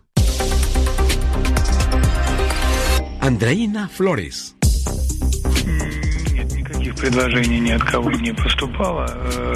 Escuchamos al portavoz del Kremlin, Dmitry Peskov, anunciando esta mañana que no se está discutiendo ninguna tregua de Navidad o de Año Nuevo en la guerra en Ucrania. No se ha recibido ninguna propuesta de nadie y este tema no está en la agenda, declaró Peskov. En Ucrania, el presidente Zelensky denunció que gran parte del territorio de su país está minado por las tropas rusas y pidió ayuda a la comunidad internacional para la limpieza de esas minas. Según el mandatario, la superficie minada en Ucrania equivale al tamaño de Uruguay. Tres personas murieron y 43 fueron rescatadas con vida en una operación lanzada hoy en el Canal de la Mancha entre Francia y Reino Unido a raíz del naufragio de una embarcación que transportaba migrantes clandestinos. Francia y Reino Unido registran una ola de frío especialmente intensa con termómetros que descienden a unos menos 10 grados, lo que hace temer un alto balance de víctimas en un naufragio en las gélidas aguas que separan a los dos países. La ONG Reporteros Sin Fronteras eh, publica hoy en su informe anual que 533 periodistas se encuentran actualmente en prisión, lo que representa un nuevo récord con respecto al año pasado. Entre ellos se cuentan 78 mujeres periodistas en la cárcel, el mayor número registrado en la historia. América Latina es la región más peligrosa para ejercer el periodismo, según el informe. En China, el COVID-19 vuelve a ganar terreno rápidamente ante una ola de contagios que es difícil de medir, según el propio Ministerio de Salud. Recordemos que en las últimas semanas China decidió flexibilizar su estricta política de cero COVID y las pruebas del virus ya no son obligatorias. Y en el Mundial Qatar 2022 todavía se celebra la clasificación de Argentina a la final con un 3 a 0 contra Croacia este martes y hoy se definirá cuál será el otro equipo que disputará la final, en el ganador entre Francia y Marruecos que se enfrentan esta tarde en el estadio Al Bayt. Las impresiones del capitán del equipo francés, Hugo Loris. Du respect. La gente solo puede tener admiración y respeto por el recorrido de esta selección marroquí. Va a ser un adversario temible, a lo que hay que añadir el ambiente hostil con el que nos vamos a encontrar en las gradas. Pero estamos preparados para todo. Euh. Y así terminamos este flash informativo de Radio Francia Internacional.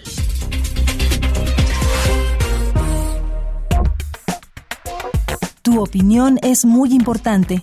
Escríbenos al correo electrónico prisma.radiounam@gmail.com.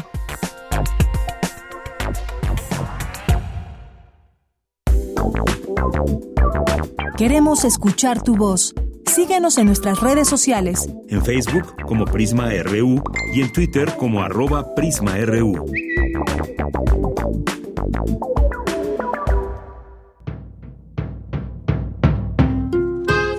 Nos enterraron, pero se olvidaron que somos semillas. Soy semilla, I'm a seed.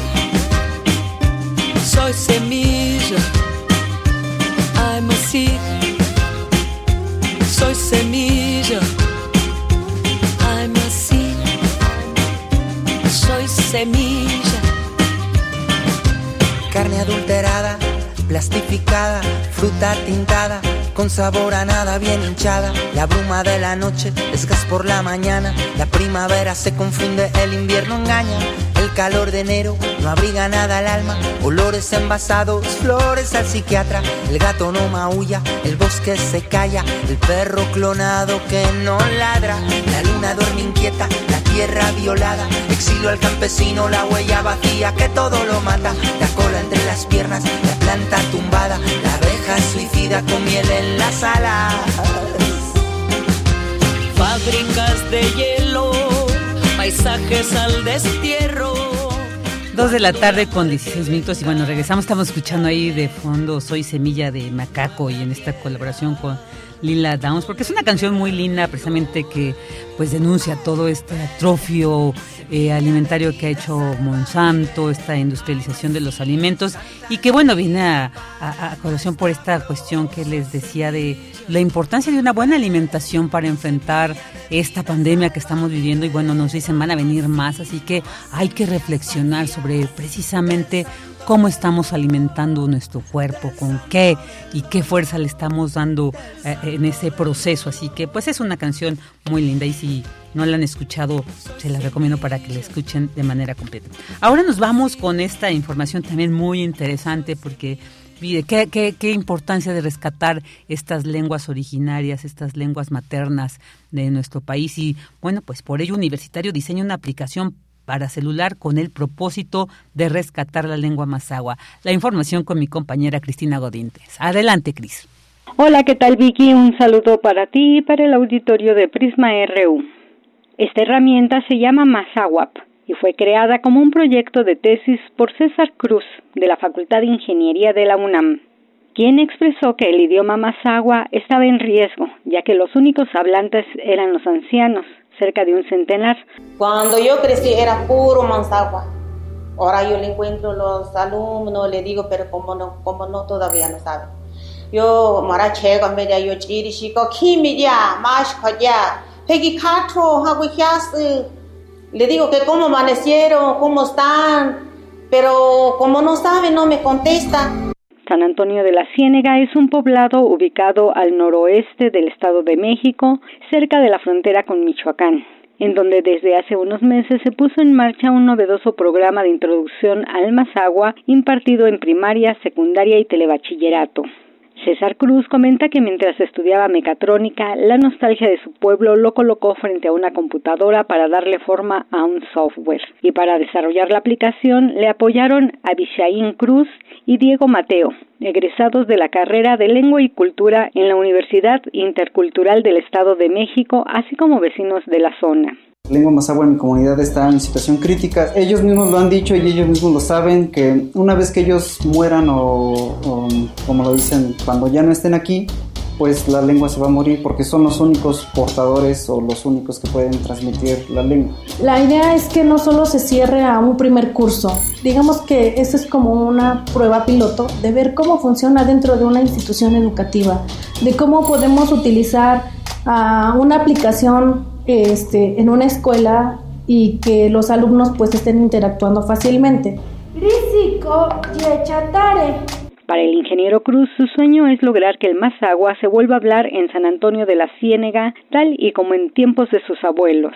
Vicky cabe señalar que los niños y adolescentes de la Ciénega llevan tres meses aprendiendo la lengua con la aplicación Masagua y sus familias comienzan a ver los resultados, sobre todo a escucharlos, pues parte de las tareas es repetir las lecciones en casa y aprenderse el vocabulario.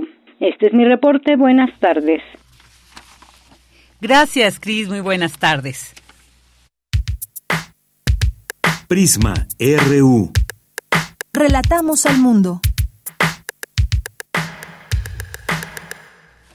Dos de la tarde con 20 minutos. Y bueno, este tema de la migración constante, sobre todo pues que se dirige a la frontera entre México y Estados Unidos, pues ha sido una noticia que sobre todo en los últimos años ha ocupado pues muchos espacios, ¿no? De, de esta realidad, de este acontecer que nos toca vivir. Y bueno, pues últimamente también esta nota de más de siete mil migrantes cruzaron por Ciudad Juárez en tres días y autoridades de Estados Unidos reportan que el domingo se registró la llegada más numerosa en los últimos años en el oeste de Texas. En promedio atendieron, dicen, 2.500 personas por día durante el fin de semana. Pero algo que también llama mucho la atención es que, pues, la mayoría de estos migrantes, pues, son, eh, vienen, proceden principalmente de Nicaragua. ¿Cómo podemos leer esto? ¿Qué tenemos que entender? ¿Qué tenemos que saber sobre esta situación que está llevando, por ejemplo, a los nicaragüenses a buscar, pues, otras condiciones de vida? Bueno, pues, para hablar sobre este tema ya tenemos en la línea y a quien le doy la más cordial bienvenida al doctor Adalberto Santana, analista internacional e investigador del Centro de Investigaciones sobre América Latina y el Caribe de la UNAM. Doctor Santana, muy buenas tardes, muchas gracias por estar aquí con nosotros. Buenas tardes. Muchas gracias, doctor. Pues, ¿qué, qué podemos entender eh, este, digamos, como digo, eh, el, flujo de, de, la migración pues es una constante que lamentablemente por las condiciones eh, depauperadas en el continente, en Centro Sudamérica, pues ha orillado a que mucha gente busque mejores condiciones en el norte de América y bueno, pues se enfrentan a muchas eh, lamentables situaciones, pero en este caso también nicaragüenses. ¿Qué está pasando, doctor? ¿Qué nos puede decir al respecto? Sí, yo creo que hay un problema global en el mundo entero, que es el flujo migratorio de países menos desarrollados a los países desarrollados y particularmente en el caso eh, de este año de 2022 y particularmente en estos últimos tres meses, pues el flujo por territorio mexicano de migrantes hacia los Estados Unidos, no migrantes ilegales, migrantes irregulares, porque no son delincuentes, son personas que buscan llegar a Estados Unidos para mejorar sus condiciones económicas o huir de las situaciones de represión que se viven en algunos casos como en El Salvador, Honduras, donde las llamadas pandillas o maras pues afectan a la población y esto ha hecho que, que migren, ¿no? Evidentemente el país que más exporta gente es México, 40 millones de mexicanos en los Estados Unidos. Proporcionalmente, pues también hoy vemos un flujo de, de ciudadanos venezolanos o nicaragüenses o cubanos también que se suman a hondureños, guatemaltecos, salvadoreños y de otras regiones del mundo, desde Haití y desde África o Asia, que atraviesan el territorio mexicano por una serie de situaciones que explicarían este fenómeno, los efectos de la pandemia, entre ellos la falta de empleo, de mejores condiciones de vida y sobre todo que Estados Unidos se convierte y se ha convertido hace muchos años en un polo de atracción migratoria. Eso explicaría, a mi entender, buena parte de estos fenómenos que estamos viviendo hoy en día, pero que de manera constante lo vemos en la frontera sur de México. Yo hace poco estuve la semana pasada en Honduras y me encontré pues un flujo, por ejemplo, en Honduras, donde vino un flujo bastante fuerte de migrantes, pues ahí había una cantidad también de migrantes venezolanos, por ejemplo, ¿no? O sea, es un torrente que estamos viendo que difícilmente se va a poder frenar en el corto plazo. Claro, y, y, y, doctor, sobre todo también ahorita que mencionábamos esto de, de los nicaragüenses, porque, bueno, dicen, en este momento existe este, este, esta política de salud pública, el título 42, que dicen, no pueden ser expulsados, que nos explicara un poquito cómo está, porque además ya está como a punto de, de, de, digamos, desaparecer, ya de estar, perder su vigencia, y entonces en qué condiciones estarían los nicaragüenses un poco para entender esta situación. Sí, bueno, mire, hay una situación específica, por ejemplo, en los últimos meses, en octubre particularmente, casi 21 mil nicaragüenses se reportaron como parte de este flujo de, de migrantes y que fueron detenidos en los Estados Unidos, casi 1.200 por mes, por ejemplo, ¿no? Que para Nicaragua evidentemente es una cifra muy importante.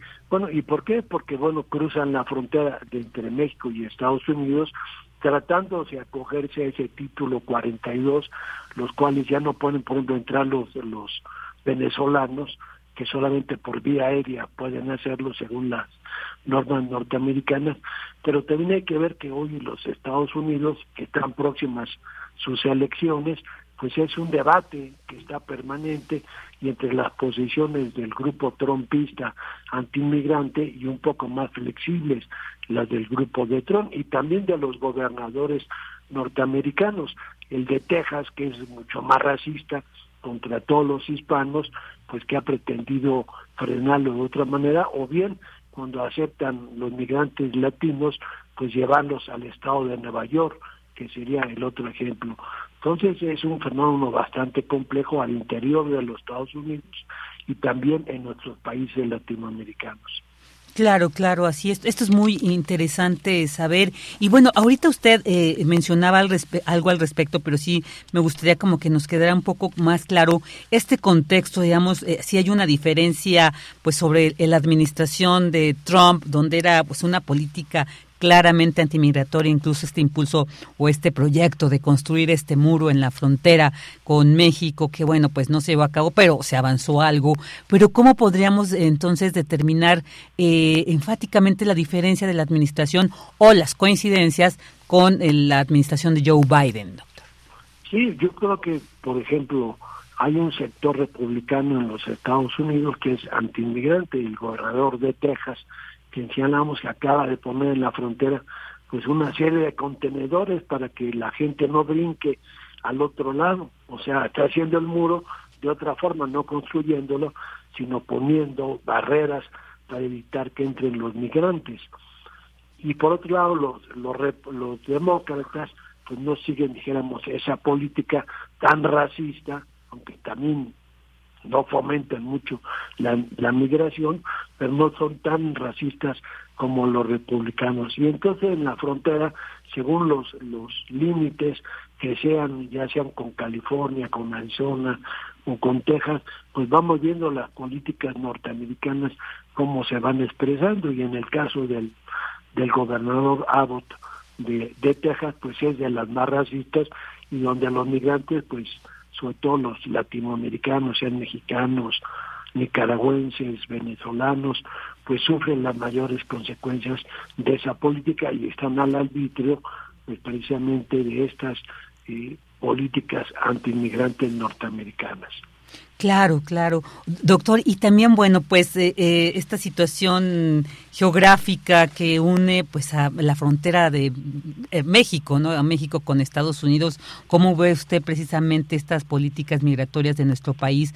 Pues para contener precisamente este flujo migratorio, no entrar en un mayor conflicto con el gobierno estadounidense, pero pues también se tiene que atender esta situación porque pues somos precisamente el paso directo hacia la frontera norte. ¿Cómo ve esta situación? Sí, hay, hay una situación estratégica que México es necesariamente la frontera sur terrestre con Estados Unidos y voy a ponerle el ejemplo los cubanos hoy que emigran a Estados Unidos que no lo hacen de manera regular pues tienen que hacerlo de manera irregular pero anteriormente lo hacían por embarcaciones hoy ya no lo pueden hacer porque son rechazados para los Estados Unidos entonces hay una política de pies secos, lo cual significa que pueden entrar solamente por territorio mexicano y, así con la situación de que Cuba tiene un enfrentamiento con Estados Unidos de orden político, pueden pedir asilo político entrando por la frontera sur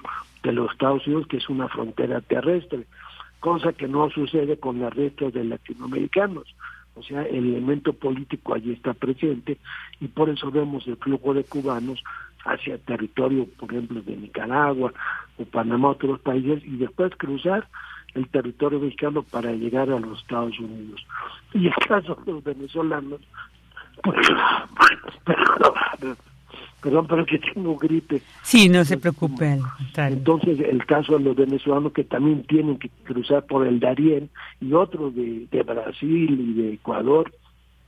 Entonces, se hace pues un drama el, el, el, tema migratorio de nuestros días y el gobierno mexicano pues también no tiene la capacidad de contener toda una ola migratoria, todo lo que tiene que respetar son los derechos humanos de estos migrantes, pero a su vez también sabemos cómo funciona el crimen organizado en México, que no tan solo se relaciona con el narcotráfico, con el narcotráfico, sino también con la trata de seres humanos y con el tráfico de migrantes de forma ilegal. Y entonces ahí también entran en esos canales donde eh, los grupos de apoyeros ¿sí? que llevan a estos migrantes, pues también hacen pingues negocios. Así es, así es, pues todo un tema y todo una problemática pues a nivel internacional. Doctor, pues muchísimas gracias por haber compartido con nosotros este valioso eh, análisis sobre el tema. No, le agradezco a usted, muchas gracias y feliz año. Igualmente, le enviamos un fuerte abrazo, doctor. Hasta luego. Hasta luego. El doctor Adalberto Santana, investigador del Centro de Investigaciones sobre América Latina y el Caribe. Queremos escuchar tu voz. Síguenos en nuestras redes sociales. En Facebook como Prisma RU y en Twitter como arroba PrismaRU. Dos de la tarde con 31 minutos y bueno, la Coordinación Universitaria para la Sustentabilidad, COUS UNAM, invita a participar en la tercera edición del concurso universitario sobre los objetivos de desarrollo sostenible. Nuestro compañero Daniel Olivares nos da los detalles de la convocatoria en la sección Sustenta del día de hoy.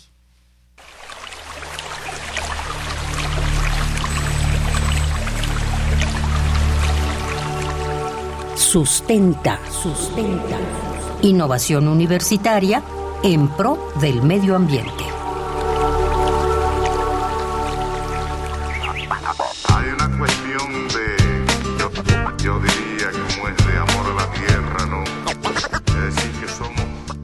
Excelente tarde para ti, Vicky, y todos los queridos radioescuchas de Prisma RU. Bienvenidos una vez más a Sustenta. Les saluda Daniel Olivares Aranda. En este espacio sonoro sustentable hemos difundido algunas de las convocatorias de la UNAM que buscan crear conciencia y generar alternativas e innovaciones para hacer frente a los efectos del cambio climático y en pro del medio ambiente. El entusiasmo de los jóvenes universitarios siempre se hace presente en cada una de las convocatorias, como el Climatón, organizado por la revista de la universidad, o todas aquellas diseñadas por la Coordinación Universitaria para la Sustentabilidad, COUS UNAM. El presente es de los jóvenes. Tal es el caso del concurso universitario sobre los objetivos de desarrollo sostenible organizado por dicha entidad universitaria. Conversamos con la maestra en sociología, Lidia Lara Barragán Vite, quien nos compartió la experiencia de las dos primeras ediciones.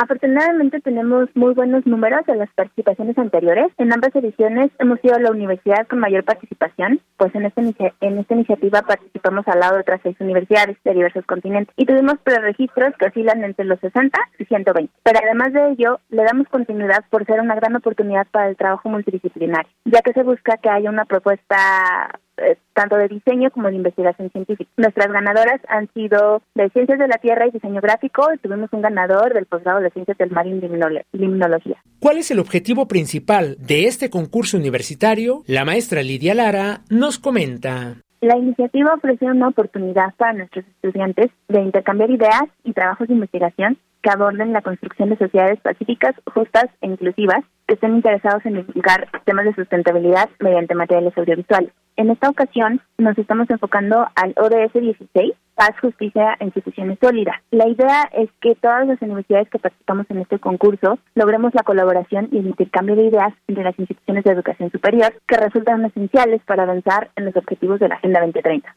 En las dos primeras ediciones se convocó a realizar un cartel científico. En esta ocasión, se pide a los participantes realizar una cápsula documental abordando el Objetivo de Desarrollo Sostenible número 16, paz, justicia e instituciones sólidas, el cual busca promover sociedades pacíficas e inclusivas para el desarrollo sostenible, además de facilitar el acceso a la justicia para todos y crear instituciones eficaces, responsables e inclusivas a todos los niveles, comprendiendo diversas metas entre las que destacan reducir significativamente todas las formas de violencia y las correspondientes tasas de mortalidad en todo el mundo, poner fin al maltrato, la explotación, la trata y todas las formas de violencia y tortura contra los niños, promover el Estado de Derecho en los planos nacional e internacional y garantizar la igualdad de acceso a la justicia para todos, entre otras metas no menos importantes. Escuchemos a la maestra Lidia Lara, quien nos comparte las ventajas de abordar estos temas a través de los medios audiovisuales.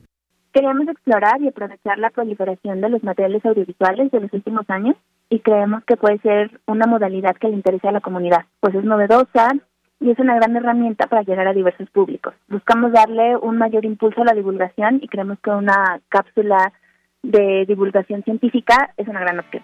Esta iniciativa ofrece la oportunidad para las y los estudiantes de intercambiar ideas y trabajos de investigación que aborden la construcción de sociedades pacíficas, justas e inclusivas y que estén interesados en divulgar temas de sustentabilidad mediante materiales audiovisuales. El material debe contener el rigor científico con el que se aborda el tema, tener una duración máxima de 5 a 7 minutos y enviarse en formato MP4 con calidad para transmitirse por canales de televisión digital. El contenido de los materiales participantes debe estar dirigido a todo público, no contar con sellos ni marcas de agua de logotipos o leyendas políticas o comerciales de ninguna índole. La maestra Lidia Lara nos hace la siguiente invitación. La Universidad Nacional Autónoma de México, en colaboración con la Universidad de Indiana en Estados Unidos, la Universidad de Hamburgo en Alemania, la Universidad de Newcastle en el Reino Unido, la Universidad Moi en Kenia, la Universidad Nacional de Taiwán en Taiwán y la Universidad Global Ope Hindali en la India, invitan a estudiantes de los distintos programas de licenciatura y posgrado a participar en el tercer foro global, esta vez por medio de una cápsula documental de divulgación científica, enfocando, enfocándose en el ODS 16 paz, justicia e instituciones sólidas. La cápsula ganadora en cada categoría recibirá un paquete de libros UNAM y un, un premio económico de 7 mil pesos. Si tienes alguna duda, puedes consultar la convocatoria completa en el sitio oficial o las redes sociales de la Coordinación Universitaria para la Sustentabilidad de la UNAM. Y recuerda que tus comentarios o sugerencias acerca de este tema o alguno que hemos abordado aquí en Sustenta, puedes compartirlo a través de las redes sociales de Prisma RU o en mi cuenta de Twitter, arroba Daniel Medios TV. Para Radio UNAM, Daniel Olivares Aranda. Hay una cuestión de, yo, yo diría, como es de amor a la tierra, tierra. Dos de la tarde con 37 minutos y ahora vamos a seguir con la sección de Ciencia Real porque ahí nuestra compañera Dulce García nos preparó un tema sobre el arte de nuestra agricultura. ¿De qué se va a tratar? Bueno, escuchémosla. Ciencia Real. Más allá de las verdades están las realidades. Capítulo 6. El arte de nuestra agricultura.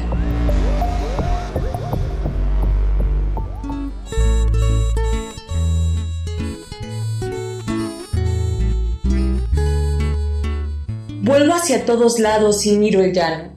Tanta y tamaña tierra para nada.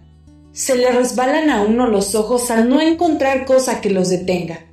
Solo unas cuantas lagartijas salen a asomar la cabeza por encima de sus agujeros, y luego que sienten la tatema del sol, corren a esconderse en la sombrita de una piedra. Pero nosotros, cuando tengamos que trabajar aquí, ¿qué haremos para enfriarnos del sol, eh? Porque a nosotros nos dieron esta costra de tapetate para que la sembráramos. Nosotros paramos la jeta para decir que el llano no lo queríamos, que queríamos lo que estaba junto al río, donde están esos árboles llamados casuarinas y las paraneras y la tierra buena. No este duro pellejo de vaca que se llama llano. Juan Rulfo. Saludo con mucho gusto al auditorio de Prisma RU. La semana pasada llegamos por fin a esta tierra hermosa que es México que pisamos y escuchamos la primera parte de una plática que nos brindó la doctora María José Ibarrola Rivas. Ella es académica del Instituto de Geografía de la UNAM y nos habló primero de las áreas agrícolas de nuestro país, cómo se distribuyen a lo largo de todo este territorio y hoy nos va a explicar cómo un mejor uso de nuestras tierras podría inclusive mejorar nuestra dieta. Vamos a escuchar por qué. Casi el 80% de la población tiene una mala alimentación. Entonces, quisimos también este comparar con un escenario ideal. Hace unos años se diseñó una dieta saludable y sostenible para la población mexicana. Partiendo de ese referente, dijimos, ok, ¿qué cantidad de alimentos se necesita para alimentar a, a toda la población con esa dieta saludable? Y sostenible y qué cantidad de área agrícola se necesita para producir ese alimento y si hay en México. Entonces, son, son como varios temas, pero vinculándolos todos, entonces pudimos calcular la cantidad de área agrícola que se necesita para producir el alimento de esas dietas saludables y sostenibles. Bueno, lo hicimos para dos referentes de dietas saludables y sostenibles, puede ser de diferentes formas. Uno que fue las nuevas guías alimentarias que se están lanzando este año eh, por parte del gobierno de México. Y la otra es que se hizo en un estudio en el 2021 sobre dieta saludable y sostenible también para la población mexicana. Entonces, lo que vimos es que para la dieta actual, que ya dijimos que no es saludable, ni siquiera hay suficiente área agrícola, se necesita más de lo que hay actualmente en el país.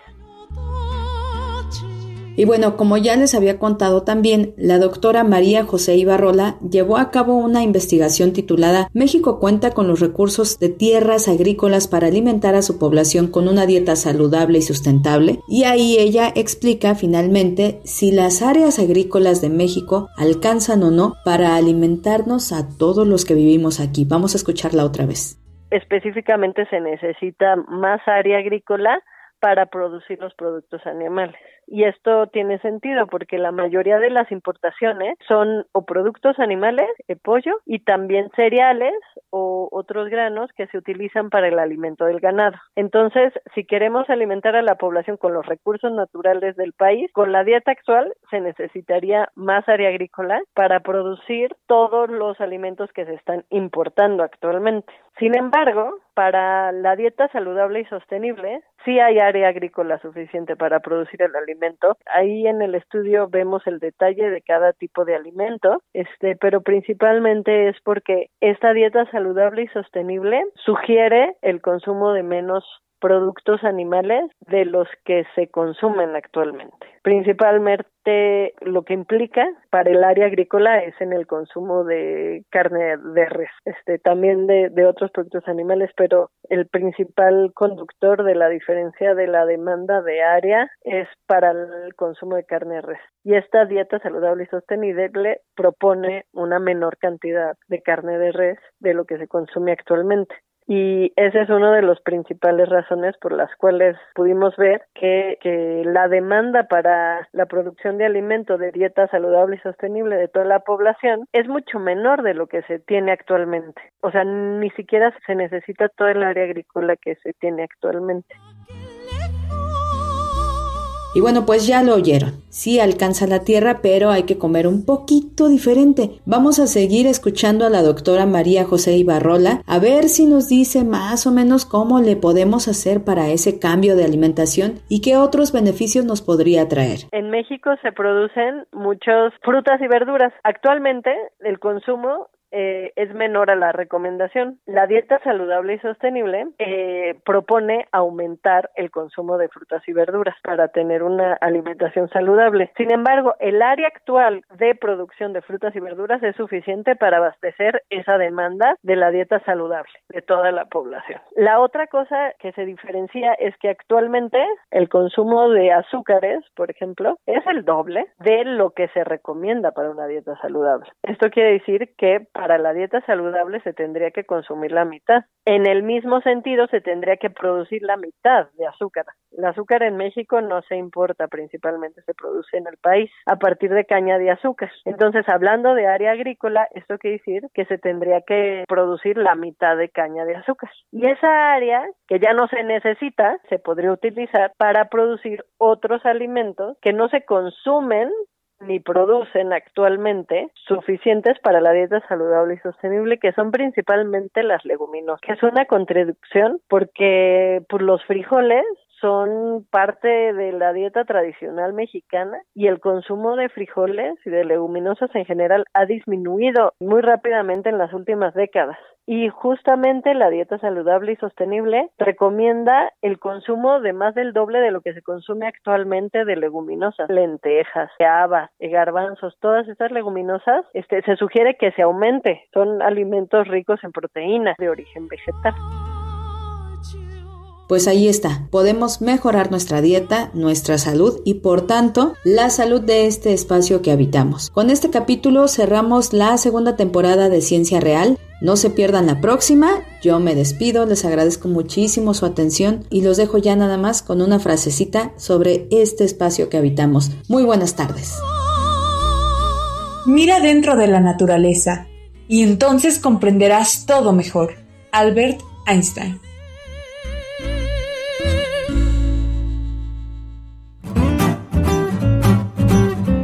Cultura RU.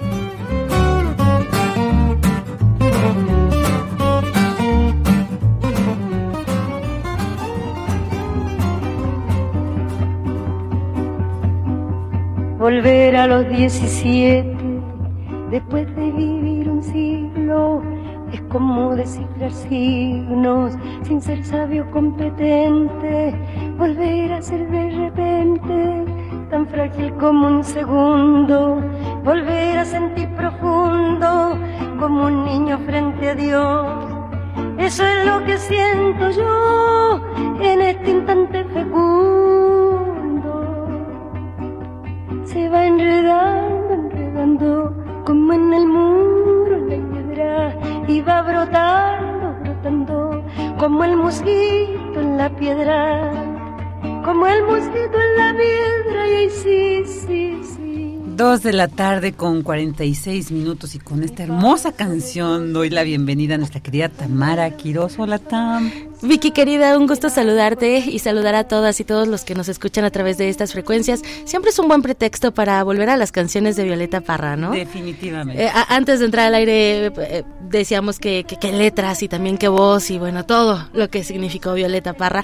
Volver a los 17 y es que tomamos de pretexto esta canción porque es el subtítulo de una exposición que se muestra en el MUAC, en el Museo Universitario Arte Contemporáneo. Se está exhibiendo ahí giro gráfico como en el muro la Hiedra. Y para contarnos todos los detalles de esta, esta propuesta, nos acompaña en la línea Cristina Ijar. Ella es una de las investigadoras participante en esta muestra. Cristina, bienvenida a este espacio radiofónico. Hola, muy buenas tardes. Gracias por la invitación. Al contrario, Cristina, platícanos por favor acerca de este proyecto, eh, qué es lo que indaga, qué es lo que nos muestra y bueno, además, dicho sea de paso, se está exhibiendo en la sala 7 y 8 del MUAC. Así es, pues es un proyecto que lleva ya largo rato cocinándose desde 2018 más o menos.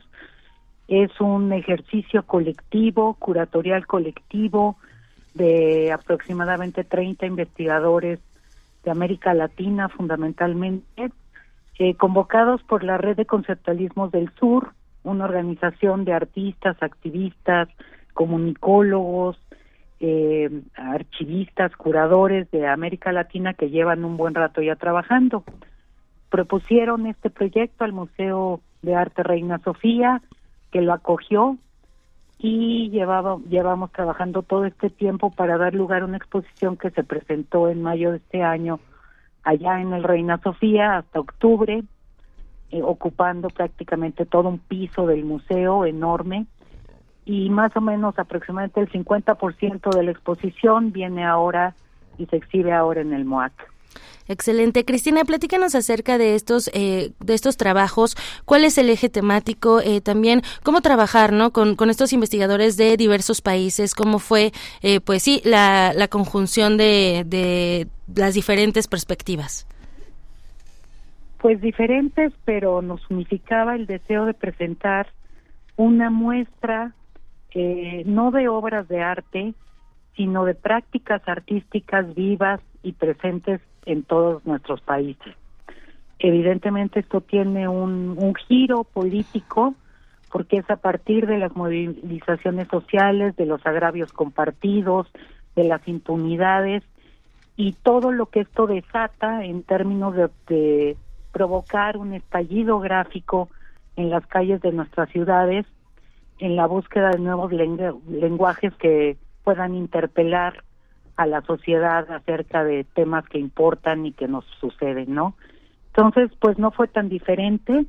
Eh, trabajamos durante mucho tiempo a distancia, por lo cual la pandemia no nos sorprendió más que en aplazar un año la exposición, pero así logramos dar dar con algunas categorías conceptuales que nos unificaban para poder agrupar pues todas nuestras propuestas que están en franco diálogo en la exposición.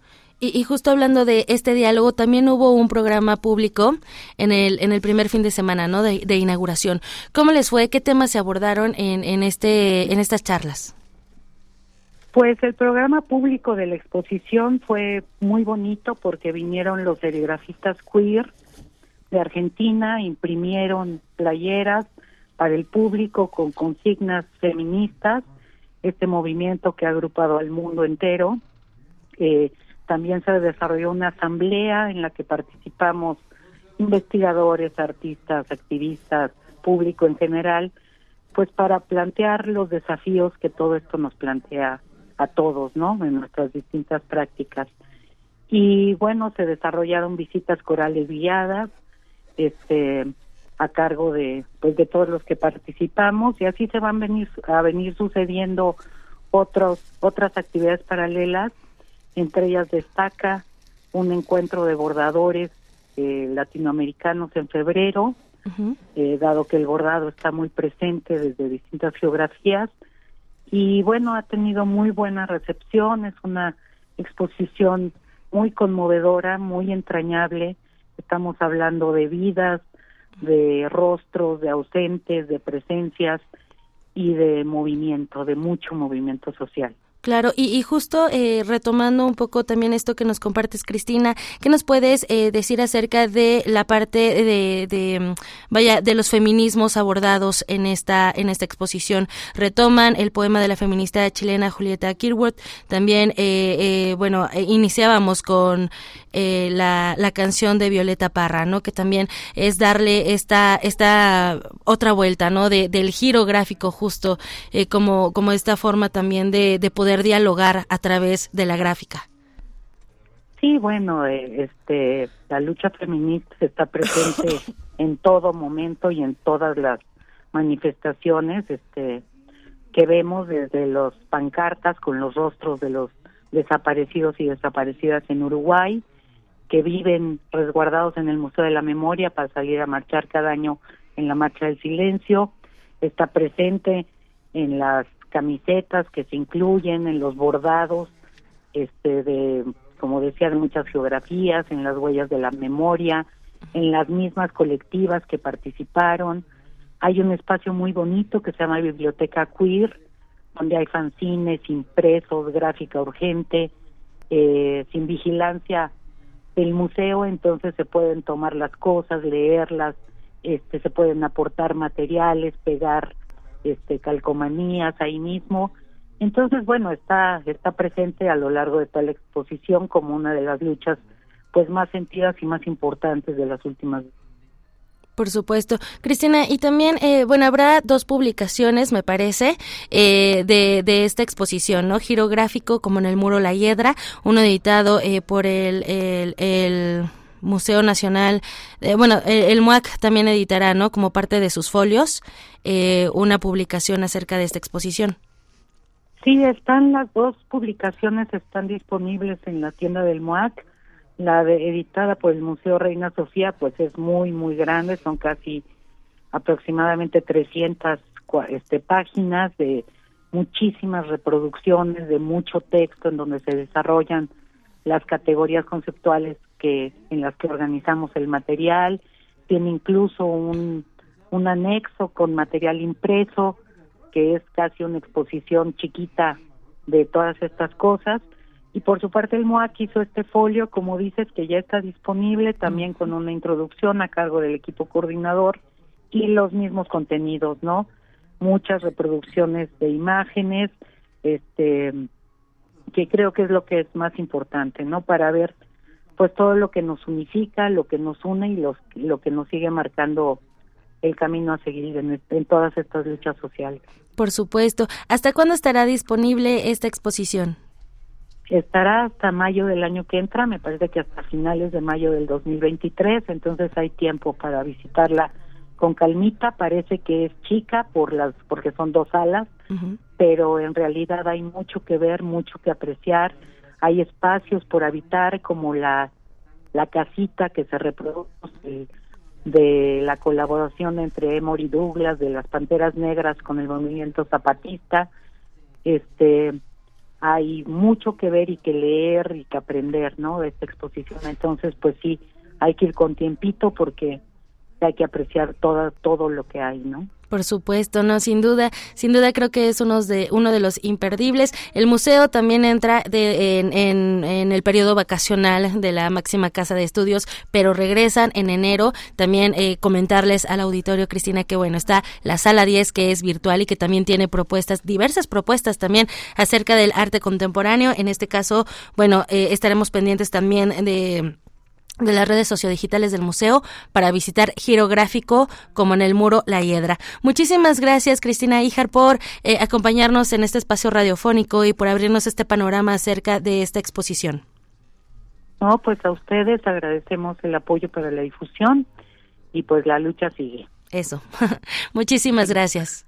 A ustedes, buenas tardes. Muy buena tarde. Y bueno, también Vicky, eh, complementando la información del MUAC, eh, es también importante que visiten su página porque pues también hay que seguir un protocolo, ¿no? El, uso de cubrebocas cuando asistan a este museo, como a, muchos otros lugares que ya estamos retomando también este uso de cubrebocas en lugares cerrados. Y bueno, pues ahí está esta, esta información para que acudan al MUAC, para que vayan también pues a los, a los museos que forman parte de la red de de, recintos universitarios. Muchos eh, sí entran en este periodo vacacional, así que hay que visitar sus redes sociodigitales para tener más información. Y bueno, con esto llegamos al final de la sección, querida Vicky. Muchas gracias, Tam. Como siempre, pues nos traes unas propuestas muy interesantes. que escuchaba esta exposición de Cristina Híjar, que además ella tiene, pues por herencia, ¿no? De su padre toda esta trayectoria en el activismo, en las luchas sociales. Y sí, yo creo que la gráfica visual ha representado, o sea, en un solo cartel puedes encontrar todo, todo este contenido, ¿no? Social que un movimiento eh, eh, manifiesta. Entonces yo creo que es una propuesta muy interesante. Todo lo que comunicas a través de una imagen, ¿no? Y bueno, si, si lo haces a través justo de este activismo y también, como lo decía Cristina, ¿no? De, de las, las ausencias y las presencias, ¿no? También está esta, esta parte de los, de los 43 estudiantes desaparecidos de Ayotzinapa. De hecho, además de la sala 7 y 8 del MAC, está el, el Centro de Comunicación, de Documentación Arqueya, donde también pues se complementa este diálogo, ¿no? Con eh, pues la gráfica de que esto que, que nos platicaba, bueno, de las luchas que nos platicaba Cristina, así que bueno, pues dense la vuelta ahí al MUAC. Aprovechando Vicky ya para despedirnos, pues también les deseamos un buen periodo vacacional a todos aquellos que puedan descansar y que disfruten de estas fiestas en familia o con los suyos, ¿no? Mañana todavía te escuchamos. No, porque mañana es viernes, yo ya no vengo el viernes. ¿Ah, sí? ¿Mañana es viernes? yo por eso ya, ¿De verdad hoy estoy aventando las escaletas. Hoy es miércoles, ¿no? Hoy es miércoles. Ah, sí, entonces me estoy adelantando. Pero es que mañana tengo otra información. Ah, entonces. Ah, ok. Es que además sí ya. ya estamos aventando las escaletas. además, sí, yo creo que eh, la semana pasada lo mismo. Yo ya daba por hecho que estábamos, no, el miércoles ya estábamos terminando la semana, entonces. ¿Qué está pasando con el tiempo? David Castillo va, ahorita nos va seguro a tuitear, porque la otra vez les decía un, excelente fin de semana el lunes. Así funciona de repente la, la mente de un periodista. Nos adelantamos con los buenos deseos. Muchas gracias, querida gracias a ti, querida mañana. Bueno, pues ya llegamos al final de esta transmisión de Prisma RU de este miércoles 14 de diciembre. Y bueno, vamos a escuchar una rolita para despedirnos, justo que hablábamos hace rato de migrantes, de esta canción de Pal Norte de Calle 13 justo es, pues es muy linda porque precisamente habla, habla de la migración, de este problema que seguimos viviendo. Y bueno, pues muchas gracias. En la producción estuvo Marco Lubián y Denis Licea. En la en la operación Arturo González, en información pues Abraham Menchaca, Cristina Odines, toda la banda, muchas gracias. Yo soy Virginia Sánchez y en nombre de Yanira Morán, de todo el equipo que hace posible esta transmisión, les agradecemos que nos hayan acompañado y les esperamos el día de mañana con más información, con nuestras secciones respectivas. Les deseamos una excelente tarde, buen provecho, hasta mañana.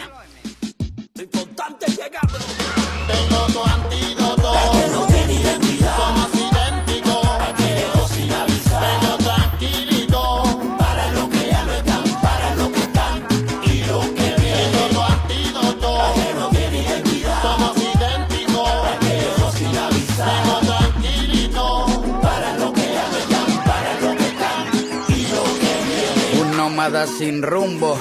La energía negativa yo la derrumbo con mis pezuñas de cordero. Me propuse a recorrer el continente entero, sin brújula, sin tiempo, sin agenda, inspirado por las leyendas, por historias empaquetadas en lata, por los cuentos que la luna relata. Aprendí a caminar sin mapa, a irme de caminar. Radio UNAM presentó Prisma RU. Una mirada universitaria sobre los acontecimientos actuales. Prisma RU. Relatamos al mundo.